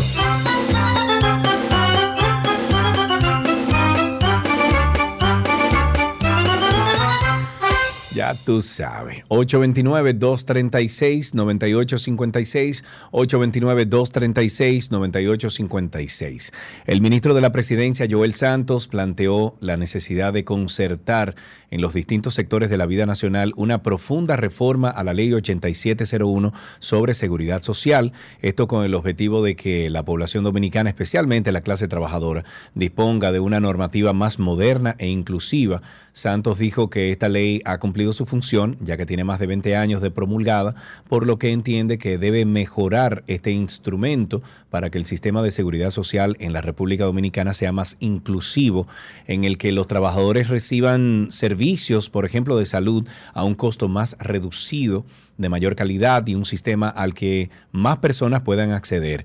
Este funcionario indicó que el objetivo de una reforma a la seguridad social que se plantea en la ley 8701 sea concertada con, los, con las principales fuerzas del país a fin de que los cotizantes especialmente y la población en sentido general pueda disponer de una ley más moderna que continúe mejorando lo que exitosamente el país ha podido lograr en materia, materia de seguridad social.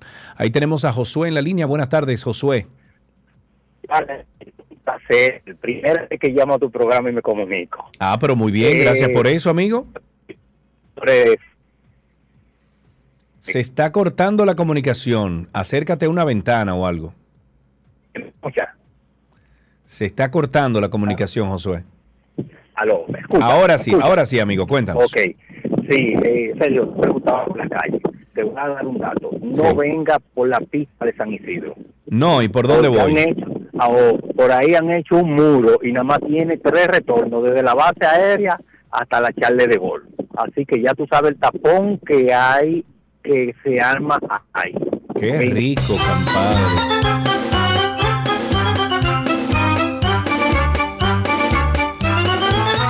...829-236-9856... ...nuestro teléfono aquí en 262... ...829-236-9856... ...la senadora del Distrito Nacional, Farideh Raful... ...calificó este martes de chantaje... ...la posición de los partidos de oposición... ...que han amenazado con retirarse del proceso electoral... ...si la Junta Central de la Culata... ...no cambia el modo de las reservas de las candidaturas... Farideh Raful dijo que los partidos políticos se debilitan cuando ejercen este tipo de presión, lo cual advirtió que no ayuda a poder fortalecer nuestras instituciones. Y estoy citando, eso es un chantaje. La Junta Central Electoral está en el ejercicio de sus facultades. Ya la dirección ejecutiva del PRM se ha pronunciado al respecto. Recordemos que 13 organizaciones políticas, entre estas el, PLD y la Fuerza del Pueblo, o la FUPU, FUPU, depositaron en esta institución un recurso de revisión que busca dejar sin efecto la interpretación del Pleno sobre las reservas del 20% de las candidaturas a cargos para las elecciones. Ahí tenemos dos llamadas. Empezamos con Julio César. Está en la línea. Buenas tardes, amigo. Cuéntanos. Buenas tardes, Sergio, ¿cómo estás? Todo Eh, bien, Karina, amigo. ¿todo bien? Contame, contame. sí, Karina. Karina anda fuera del país haciendo algunas cosas. Regresa el jueves. Excel- excelente. Fíjate, quería hace día llamar para comentar sobre el programa, la entrevista que vi eh, allá en el este con relación a los paneles solares. Sí, correcto. Eh, yo digo que caramba, esta empresa ella, eh, si tú la ves de arriba abajo, ha hecho muchas cosas positivas en, en la zona, pero esa acción es sumamente directa. O sea, eh, eso de que a nosotros no nos regulan y ese tipo de cosas. Yo soy, eh, yo tengo una pequeña empresa de telecomunicaciones. Sí. Y, Pero en- en el área de Punta Cana, literalmente, sí, sí, sí, sí. Y literalmente, a mí me dijeron, mira, el contacto para solicitar el acceso a los postes que son de ellos. Eh, es este. Sí. Y mi suplidor, que, que es un suplidor local grande, me dijo, sí, ese es el contacto, porque ellos a mí es que me, que por ahí que yo consigo el, bueno, el caso es que eh, simplemente me colen la llamada. La Ah, primera sí. vez que me comuniqué me dijeron, "Ma- sí, mira, mándame los datos y dime si tú tienes permiso de Indotel. Desde que le mandé el permiso de Indotel, más nunca he podido conseguir un contacto con esa gente. Y ahí como que empecé a abrir los ojos y dije, mielquina, pero ¿cómo puede ser? O sea, estamos hablando de que tú promocionas desarrollo en la zona. Claro, pero desarrollo para ello. monopoliza- Claro. Sí, pero yo, yo te voy a decir algo. Una cosa es que los postes sean de ellos y otra cosa es que el suelo donde ellos están poniendo los postes no es de ellos, es de los ciudadanos y que todos tenemos derecho a darle uso. Y resulta Bueno, pero hay una, hay, una poner un poste. hay una infraestructura y lo que pasa es que yo creo que deben de, de existir acuerdos entre esa compañía que tiene, como dices tú, el monopolio de la distribución de electricidad en toda la zona y los otros que quieran eh, utilizar esos servicios que ellos de alguna forma puedan, eh, no sé si alquilar o, o ceder. No, no, sé de, de hecho, de hecho te voy a hablar, te voy a hablar de la ley. Ujú. Eh, como se maneja esto es que si tú, por ejemplo, Sergio Carlos quiere poner postes en la calle, porque sí, Sí. tú pides el permiso al ayuntamiento, paga los impuestos, pero el ayuntamiento es que administra el bien y le da permiso Ah, a ya. las otras concesionarias. Ya. Claro, pero allá no, allá es diferente porque hay un supuesto contrato sui generis con esta Ajá, gente. Ajá. Y óyeme, tú se lo puedes preguntar claro y a quien tú quieras, porque todos tienen que hacer la fila. El problema es que a mí, como yo no soy claro ni soy artista, Ajá. pues no me, o sea, es de tipo Prime, me colgan el y yo me quedé, wow. Mira qué bien. ¿Y cómo lo hacemos? Y ahí estamos Y- nosotros. y no- y no Incluso puedes- ahora hay y una no ley nueva. tú- ¿Y no puedes tú quejarte ante alguna instancia? Sí, ahora mismo estoy gestionando con... No, eh, no, porque de hecho el Indotel cuando cuando yo estaba solicitando el permiso me dijo, pero recuerda que nosotros no tenemos que ver con los postes. Parece que ya ellos venían. Ok. Así mismo me dijo un, Se puso un abogado de allá. Eh, sí, sí, sí, pero bueno, el caso es que, que es sencillo. Eh, yo ahora mismo estoy, ahí salió una ley nueva en la que muchas atribuciones del ayuntamiento quedan como a mano de lo que es el Ministerio de Economía, eh, eh, Desarrollo, eh, eh, como regional, como el, eh, esta, eh, es el ministerio que, que maneja todo lo que es el, el uso del suelo, etcétera Sí, ok. a nivel nacional. Ahora bien, eso no le va a quitar las atribuciones a los ayuntamientos, sino que ellos están ahí y pues se le delega y cualquier tema como este, ya yo de hecho me comuniqué con ellos, Sí. cualquier tema como este, ellos pues eh, manejan y miran y buscan, porque imagínate Sergio, Sí. para allá para culminar, Sí. que te ponen cinco empresas, cinco postes de luz cada 100 metros. Ah, no, un, un- Eh, eso, eh, un un- caos. Un caos. Un caos, ¿verdad? Claro. Entonces, ¿qué tiene que hacer el Estado? Regularlo y decir, no. No, y compartir hay, recursos. no hay cinco, exacto, no hay cinco postes. Usted va a poner uno y el que lo venga a usar, yo lo regulo. Lo regulo Entonces, y, lo de alguna forma y de alguna forma eh, devolver esa inversión porque es es correcto, han hecho una inversión multi, multi, multimillonaria, pero eso no quiere decir que para el resto de la vida tú vas a tener el monopolio de todo lo que se mueva ahí. Así no.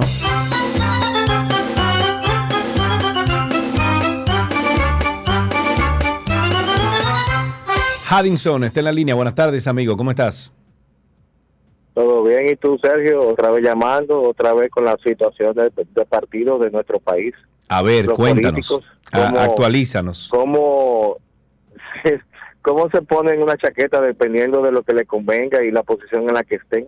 O sea, de verdad es, no, es irritable, ya no es irrisible, es irritable. El cómo tú hoy ver de- defendiendo el PRM, la posición que antes criticaba, o peor aún el PLD criticando lo que antes defendía. Entonces tú dices, oye, me juegan con nosotros, porque de verdad eh, te duele, duele ver cómo los partidos, uno y otro, porque no estoy defendiendo a nadie, ¿eh? Ajá, ajá. yo esa ley de partido a mí ni me conviene ni me, me- me favorece, no me- simplemente es resaltar cómo hoy el PRM la defiende a capa y espada y antes la criticaba, y Ah. hoy el PLD, que no le conviene, antes la defendía y ahora la critica. Entonces es cuestión de la chaqueta que me convenga por la posición en la que yo esté. Pa' ¿Y nosotros para cuándo, viejo? Exactamente.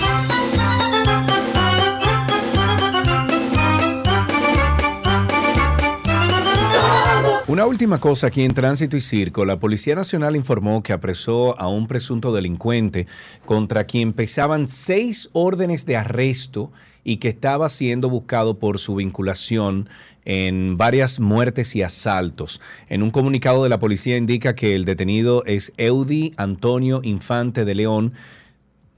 Le decían Ñifi.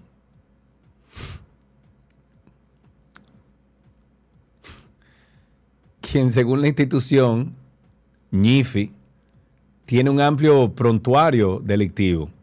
El, comunica- el comunicado dice que Ñifi, así se llama, Ñifi, tiene en su contra más de seis órdenes de arresto domiciliario de, por homicidios, robos agravados, asociación de malhechores. La policía dijo que al momento de su apresamiento se le ocupó la pistola P80 calibre 9 milímetros con su cargador y tres cápsulas.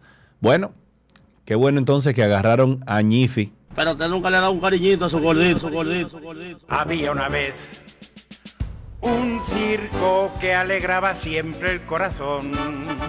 Sin temer jamás al frío o al calor, el circo daba siempre su función. Siempre viajar, siempre cambiar. Otro país, otra ciudad. Es magistral, sensacional. Somos felices al conseguir a un niño hacer reír.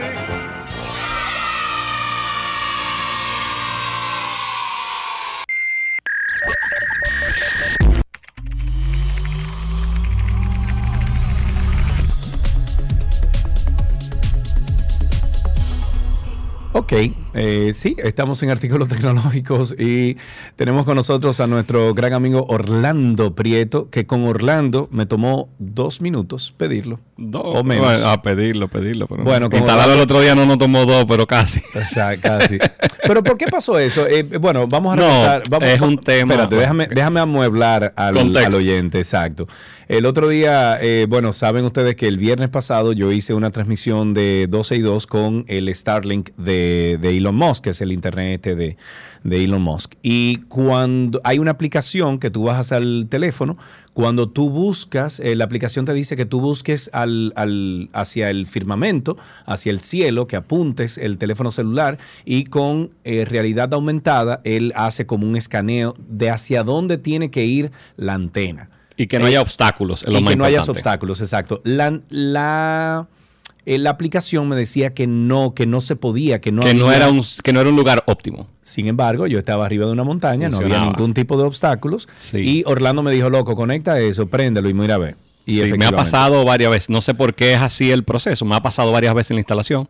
Te faltó la parte de que fue como a las once y media de la noche que me Sí, dijiste claro. esa parte. Que cuando tú estabas durmiendo al- a uno de tus muchachos. Exactamente. Pero mira, pero simplemente a veces me ha pasado en sitios. perdón, sí. baja la entrada un poquito del micrófono que está Estoy en saturando. Un poquitico. Adelante.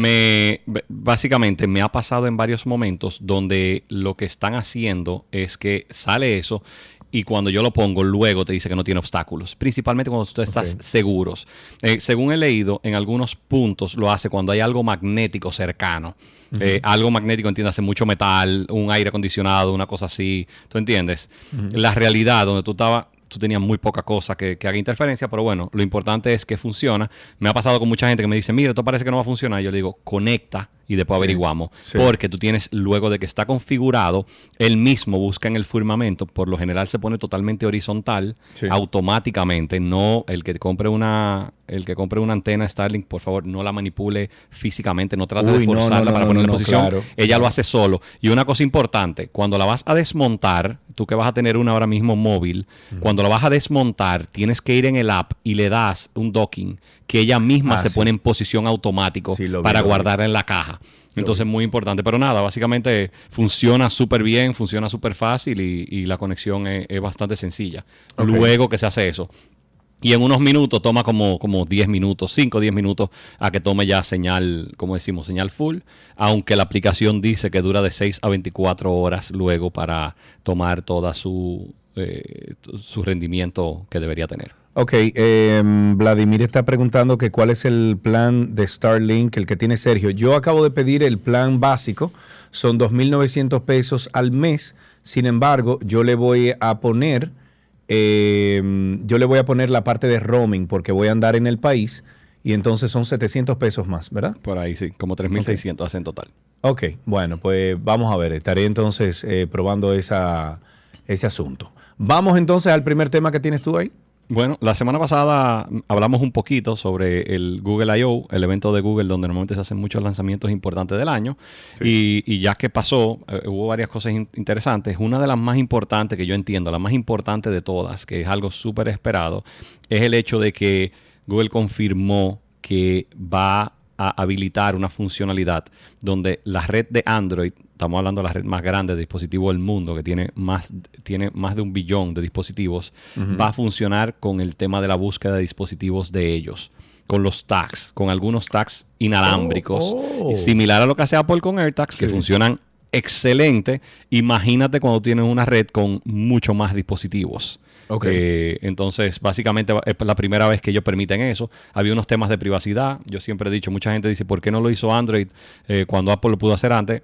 Apple es su propia compañía con, con su Claro. hardware y todo. En este caso, ellos seguro tienen que hablar con muchas marcas muy grandes, con muchos desarrolladores de Android y demás. Pero esto va a permitir hacer una red inmensa. Y además de eso, una cosa interesante que lanzaron es que están poniendo una funcionalidad en, en el sistema nativo donde vas a poder detectar múltiples marcas de este tipo de rastreadores, de estos dispositivos, de ver si hay alguno que te está siguiendo constantemente. No solamente de una marca, lo cual eh, es un poco, es interesante porque lo puedes usar para temas de, de privacidad y demás. Por si alguien te puso uno en el carro, en algún dispositivo, o sea que eh, no dijeron fecha de cuándo sale, pero por lo general este tipo de cosas anunciadas por, por eh, Google eh, tienden a tomar de 1 a 2 Q, o sea que estamos hablando de 3 a 6 meses para, para salir y ahí veremos a ver cómo, cómo conecta. Ok, tenemos una primera llamadita. Aquí, ¿a quién tenemos en la línea, mi querido eh, Chiqui? No tengo el nombre. Bueno, pero tenemos a alguien en línea. Buena, Carlos, buenas tardes. Adelante, tu pregunta para Orlando. Hola Sergio, hola Orlando. Ah, Juan Mira, Carlos, antes- Juan Carlos, cuéntanos. Sí, Juan Carlos. sí. Ahora sí. Mira, antes de antes de descargar mi frustración con Mark Zuckerberg sobre Ajá, WhatsApp, sí. un comentario sobre el Starlink. Mira, si yo no si yo no tuviera eh, tan encantado con el servicio de la casa que, que tengo desde hace ya eh, ocho años, yo considerara el, el servicio de Starlink, pero es que, óyeme, tener 200 megas de bajada y, y 20 de subida con un con calidad que no me falla, yo lo pienso muchas veces porque lo que pago son 3.300 pesos por el triple play completo. Entonces, Sí, sí, sí, sí. eh, en el caso irme- mío es una necesidad, Juan Carlos, por porque cuando yo viajo en el país y me encuentro, por ejemplo, en un hotel o me encuentro en una casa que están utilizando Exacto. el Internet, es un, un riesgo muy grande que yo tomo y Claro. prefiero eh, tener el- la posibilidad de yo transmitir el programa de donde yo quiera. Total, to- totalmente. El roaming, eso es un palo, es un game changer. Mira, eh, Orlando, eh, no sé si tú dependes tanto del WhatsApp como yo o como Sergio, pero yo utilizo el WhatsApp 75% negocio y 25% ocio. Y estoy encantado con la aplicación del teléfono y la tableta, eh, que ya está funcionando en varios dispositivos.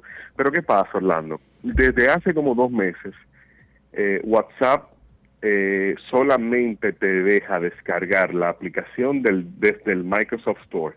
Ya no se puede descargar el ejecutable que tú tenías antes. Y esa aplicación desde el Microsoft Store tiene muchísimos glitches.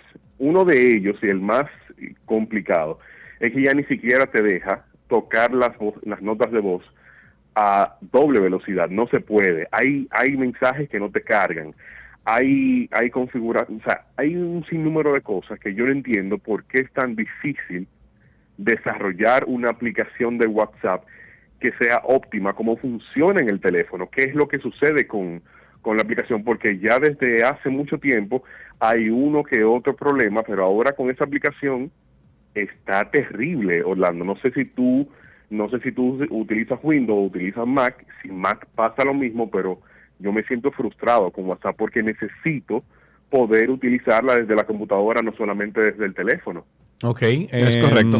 Antes, eh, un pequeño paréntesis, el tema, para que quedemos bien claro con eso, el tema de Starlink, yo lo recomiendo hasta lo último. Si tú tienes la opción de tener un internet cableado, internet cableado en Claro. el 99% de los casos es mejor opción.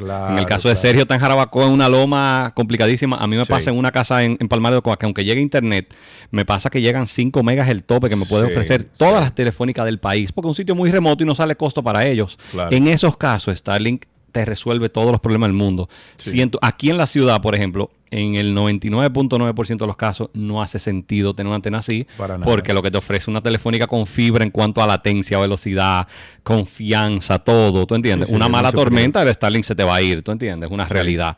Pero No, nada. y, y- pero pero déjame decirte algo. eh, el viernes, eh, en la noche, que yo te mandé la última medición que hice de 200, de ciento algo mega o algo así. Eh, estaba nublado, lloviendo, Sí, funciona allá arriba y, y funciona perfecto. Tiene que ser una tormenta fea. eh. Entiéndase que, que es muy densa. Sobre el tema de WhatsApp, hay un tema muy importante con Microsoft ahora mismo. Recuerda, primero, Microsoft es uno de los inversionistas más grandes de, de- como empresa de todo lo que tiene que ver con Meta. O sea que de Facebook y demás. Ahora mismo, Microsoft está tratando de evitar lo que se llama el site loading, que es la instalación de aplicaciones por fuera de y quieren empezar a usar su tienda. Y lógicamente WhatsApp es un excelente conejillo de indias para eso. Ellos se han agarrado de eso por un tema de seguridad, donde dicen que cuando tú tienes una aplicación que tú instalas, el, el- el instalador que tú bajas de, de una página, no pueden actualizarlo constantemente como haces con la otra. Te pueden sur- surgir mensajes, pero depende de la aplicación. En este caso depende de WhatsApp, no depende del sistema operativo. En el caso de la tienda de Microsoft, sí depende del sistema operativo y ellos te pueden decir, pues, si hay un tema de seguridad muy importante, ellos pueden ponerlos. Entonces, lamentablemente, la aplicación es algo conocido, lo puedes buscar en Google y sale en muchos sitios. Dicen que la aplicación no salió cocinada completo, lamentablemente, pero entiendo que es cuestión de tiempo, que, que no debe faltar mucho. En el caso de Apple no sale porque Apple ha tenido muchos inconvenientes, eh, por lo menos Apple ha tenido una batalla muy fuerte con WhatsApp, lógicamente, por su tema de iMessage, y WhatsApp ha encontrado siempre formas de hacer el site loading y tú puedes instalarlo por fuera. Eh. Pero algún momento llegará en el que también será únicamente en la tienda. Lamentablemente en algunos casos pasa, o sea que Sí. es una realidad y bueno, yo le digo a la gente, yo que uso Windows en, en- en algunos escenarios, tengo aquí en la casa un, un equipo Windows que trabajo mucho con él y la realidad es que a veces me desespera tanto eso mismo que tú dices y eso es uno de los problemas. Cuando tú mandas más de 10 fotos también, no puedes darle forward individual, se, se freeze y todo. Sí. En lo que estoy usando WhatsApp Web, que yo sé que es un atraso, pero me da toda mi funcionalidad. Ok. 829-236-9856. Ahí tenemos a otra persona en la línea. Buenas tardes, saludos. Sí, muy buenas tardes. Adelante, perdón, que no tengo su nombre. Dígame. Rafael. Rafael, adelante tu pregunta para Orlando.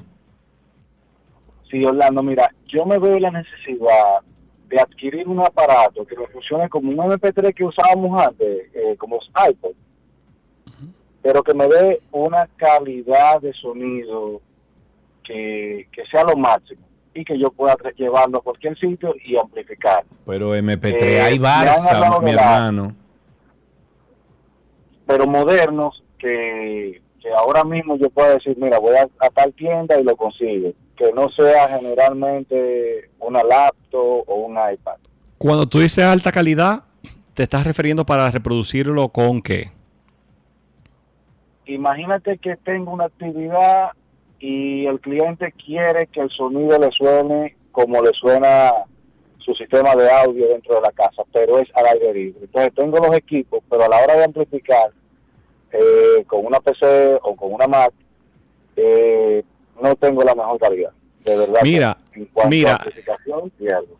Ok, te, te voy a decir ahí mismo, hay sistemas, hay equipos media players muy, muy, muy buenos eh, y muy avanzados. Todos son muy costosos. Estamos hablando que te puede costar solamente el media player, el- el- lo que viene siendo el, el MP3, como le llamaban anteriormente, por el, por el tipo de archivo que manejaba, pueden superar los 2.000 y 3.000 dólares de alta calidad. Mi, mi recomendación personal es, es muy difícil ganarle una computadora, siendo realista, si usas una tarjeta de sonido externo. Normalmente tu cuello de botella en calidad no está en el dispositivo que reproduce, sino en el dispositivo que amplifica. Principalmente si me dices al aire libre, la amplificación para tu usar bocinas de alta calidad. Normalmente, hoy en día el estándar anda cerca de 320 kbps en la calidad de audio. Los dispositivos que sobrepasan 1000 y que tienen números muy altos, el 1440 como un FLAC, que es un dispositivo lo que se llama lossless, que no tiene pérdida, normalmente tu inversión es mucho más grande en el dispositivo que emite el sonido más que en el que lo produce. O sea que yo te recomendaría, es muy difícil ganarle una computadora, usa una computadora, hay tarjeta de video de 100 dólares que te dan toda la calidad que te da el archivo y ya tú te puedes encargar de hacer un archivo eh, lossless que viene siendo, yo uso mucho el, el caso de .flac, .flac, que son archivos de mucha calidad. Es muy difícil hoy en día, lamentablemente, conseguir música en ese tipo de formato. Sí, O ok, sea que ocho- la ocho calidad vein- es aceptable. Sí, 829-236-9856. También, Orlando, depende mucho de la conexión que tú hagas entre ese dispositivo y el amplificador. Porque Claro. yo, a mí me encanta utilizar un interfaz digital donde yo pueda conectar a través de USB o a través de eh, y salir XLR, que es un- una conexión balanceada. Entonces ya ahí tú tienes muy poca, muy poca pérdida al momento de tú conectar el tocador al amplificador y del amplificador a las bocinas. Entonces, eh, si tú desde la raíz estás conservando, vamos a decir que la, la- la pureza de ese sonido que tú vas a amplificar, entonces ya cuando llegue a la bocina va a estar mucho mejor, eh, no ecualizada, pero el, el rango y frecuencia de... Claro, va a de- tener, va a tener todo va a el mejor. espectro para que pueda sonar. Yo, yo, si puedes evitar un, RC un cable RCA o un cable mini jack, cualquier cosa como un XLR, como dice Sergio, siempre que sean dos, Dios porque uno es, es mono. Es importante en el caso de XLR que sean dos, o el caso de un cable óptico, que es muy bueno en temas de reproducción cuando estás Sí, haciendo también. estéreo. O sea También. que. Pero si hay, eso es un mundo muy profundo. Y te puedo decir ahora mismo, el- lo más que te puedo poner, la mayoría de DJs que tú ves que están en, en conciertos de 80 mil personas, te utilizan sin, sin ningún problema, te utilizan una computadora para reproducir sus archivos, no un media player dedicado. ¿Qué pasa? Yo sí te recomiendo un media player dedicado de muy alta calidad cuando tú has hecho una inversión de miles de dólares en bocinas, en un estudio en tu casa, pero normalmente al aire libre la cosa es muy diferente. Sí, Lamentablemente es. Ahí tenemos otra llamadita, tenemos a Carlos en la línea. Buenas tardes, Carlos. Y buenas tardes. Mire, el tema es muy bueno para los que somos aficionados a la música, al audio. Y en ese comentario ya mencionaron ustedes lo que es la salida óptica. La experiencia que yo he tenido es precisamente a una computadora, una salida óptica que resuelve todo. Sí. Eh, usando un buen amplificador, que tengo un amplificador, yo tengo un buen amplificador Yamaha y un juego de bocina Bose, o sea, los Eso me resuelve todo. Con una salida eh, óptica de la computadora, no hay mejor calidad de sonido que eso. Bueno, ahí tienen ustedes. Muchísimas gracias por esa recomendación. ¿Qué otro tema tienes ahí, Orlando? Ah, Ahorita que mencionamos WhatsApp, WhatsApp ha sacado una, un tema de, de seguridad bastante interesante donde te está permitiendo ahora mismo bloquear chats específicos eh, con la biometría del dispositivo, del celular que tengas. Entiendes, Tú puedes bloquear el celular. Si tú tienes un grupo en particular que lo quieres de forma privada, aún tú estando dentro de WhatsApp, tú vas a poder poner que cuando tú entres a ese grupo te pida o un PIN o la biometría ya sea huella o, o la cara, la- el reconocimiento facial, y además va a permitir sacar ese grupo o esa conversación en particular de las notificaciones. Es la primera vez que permiten ya hacer algo tan personalizado, pero definitivamente convirtiéndose en algo, ahorita que Juan Carlos mencionó que, que el 75% para negocio, bueno, y lo importante que la realidad es que, que tanta gente lo usa, que están agregando más funcionalidad para uno poder segmentarlo Claro. y hacerlo de una forma un poquito más segura. Ok. Eh, tenemos una última llamada. No, eso se cayó. ¿Qué tienes que de último ahí, Orlando? Lo último que se anunció en la parte de, de Google la semana pasada es que están eh, lanzando para Android Auto por primera vez la opción de tú poder utilizar el caso de Zoom Teams y Webex, tres de las principales plataformas de videoconferencia para poder usar en el vehículo. Anteriormente tenía bloqueado eso y Sí. aparentemente van a abrir por primera vez en Android Auto. Hay forma de tú hacerlo por formas, eh, como dicen, por la izquierda, como el dispositivo que tú tienes, pero también parece, abrieron por primera vez la opción de tú poder abrir YouTube. O sea Oh. que todavía no lo van a poner, pero es un tema que siempre han dicho por la seguridad. Hay que ver cómo lo, lo prohíben o que, de qué forma. Pero Android Autos, Autos siempre nativamente han- ha bloqueado eso por temas de concentración con el camino y todo sí. demás. Pero ahora mismo lo que están haciendo es que mucha gente lo que ha dicho es dame la opción como usuario. Pero vamos a ver en qué. Eh, eh, para terminarte el tema de DigiDash, que fue el aparatito ese de CarPlay que yo pedí, que es un CarPlay independiente a tu teléfono celular. eh, esta mañana incluso estuve eh, texteando con, con el support porque le dije, mira, el, el equipo lo he reseteado tres veces y llega un momento que lo sigo usando, pero el equipo le pongo el mapa para dónde voy o lo que sea y el equipo se resetea solo.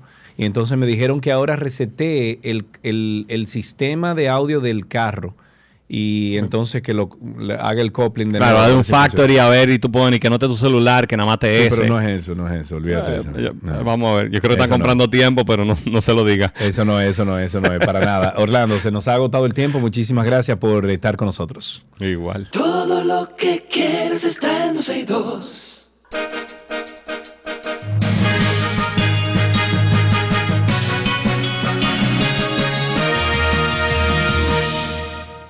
Algunas informaciones antes de despedir el programa. Este 16 de mayo se cumplen 81 años desde que las mujeres lograron el poder elegir a las autoridades de República Dominicana y desde ese momento empezaron una larga carrera por lograr también ser elegidas en iguales proporciones que los hombres. El voto de las mujeres que hoy se da por hecho se hizo posible en el 1942 después de una lucha internacional que costó la libertad y la vida de muchas mujeres que formaron parte del movimiento sufragista. En otra noticia, el costo de materias primas, la competencia desleal y el bajo nivel de actividad económica se evidenciaron como los tres factores que más afectaron la competitividad en el trimestre enero-marzo 2023, según la encuesta de coyun- coyuntura industrial en la que se establece el índice de incidencia sobre factores que afectan la competitividad. La Dirección Nacional de Informática de la Junta Central de la perdón, de la Junta Central Electoral está ultimando los detalles para realizar a finales de este mes su primera prueba local del sistema de cómputo electoral como parte de los trabajos de cara a las elecciones del próximo año 2024.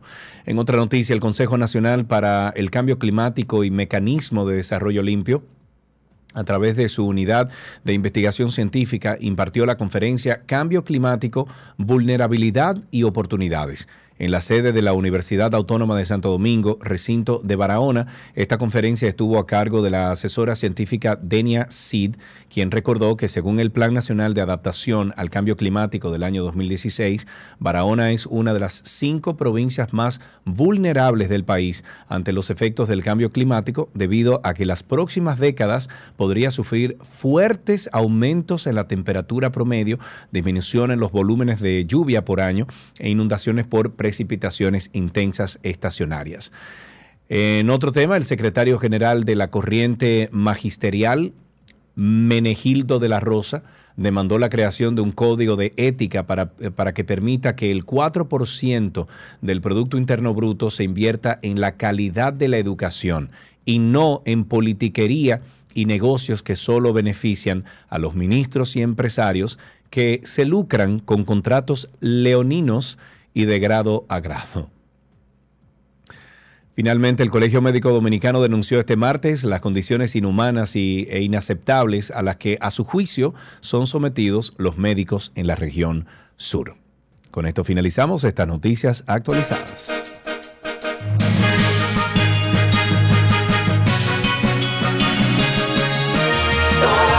Todo, todo, todo lo que quieres está en 262.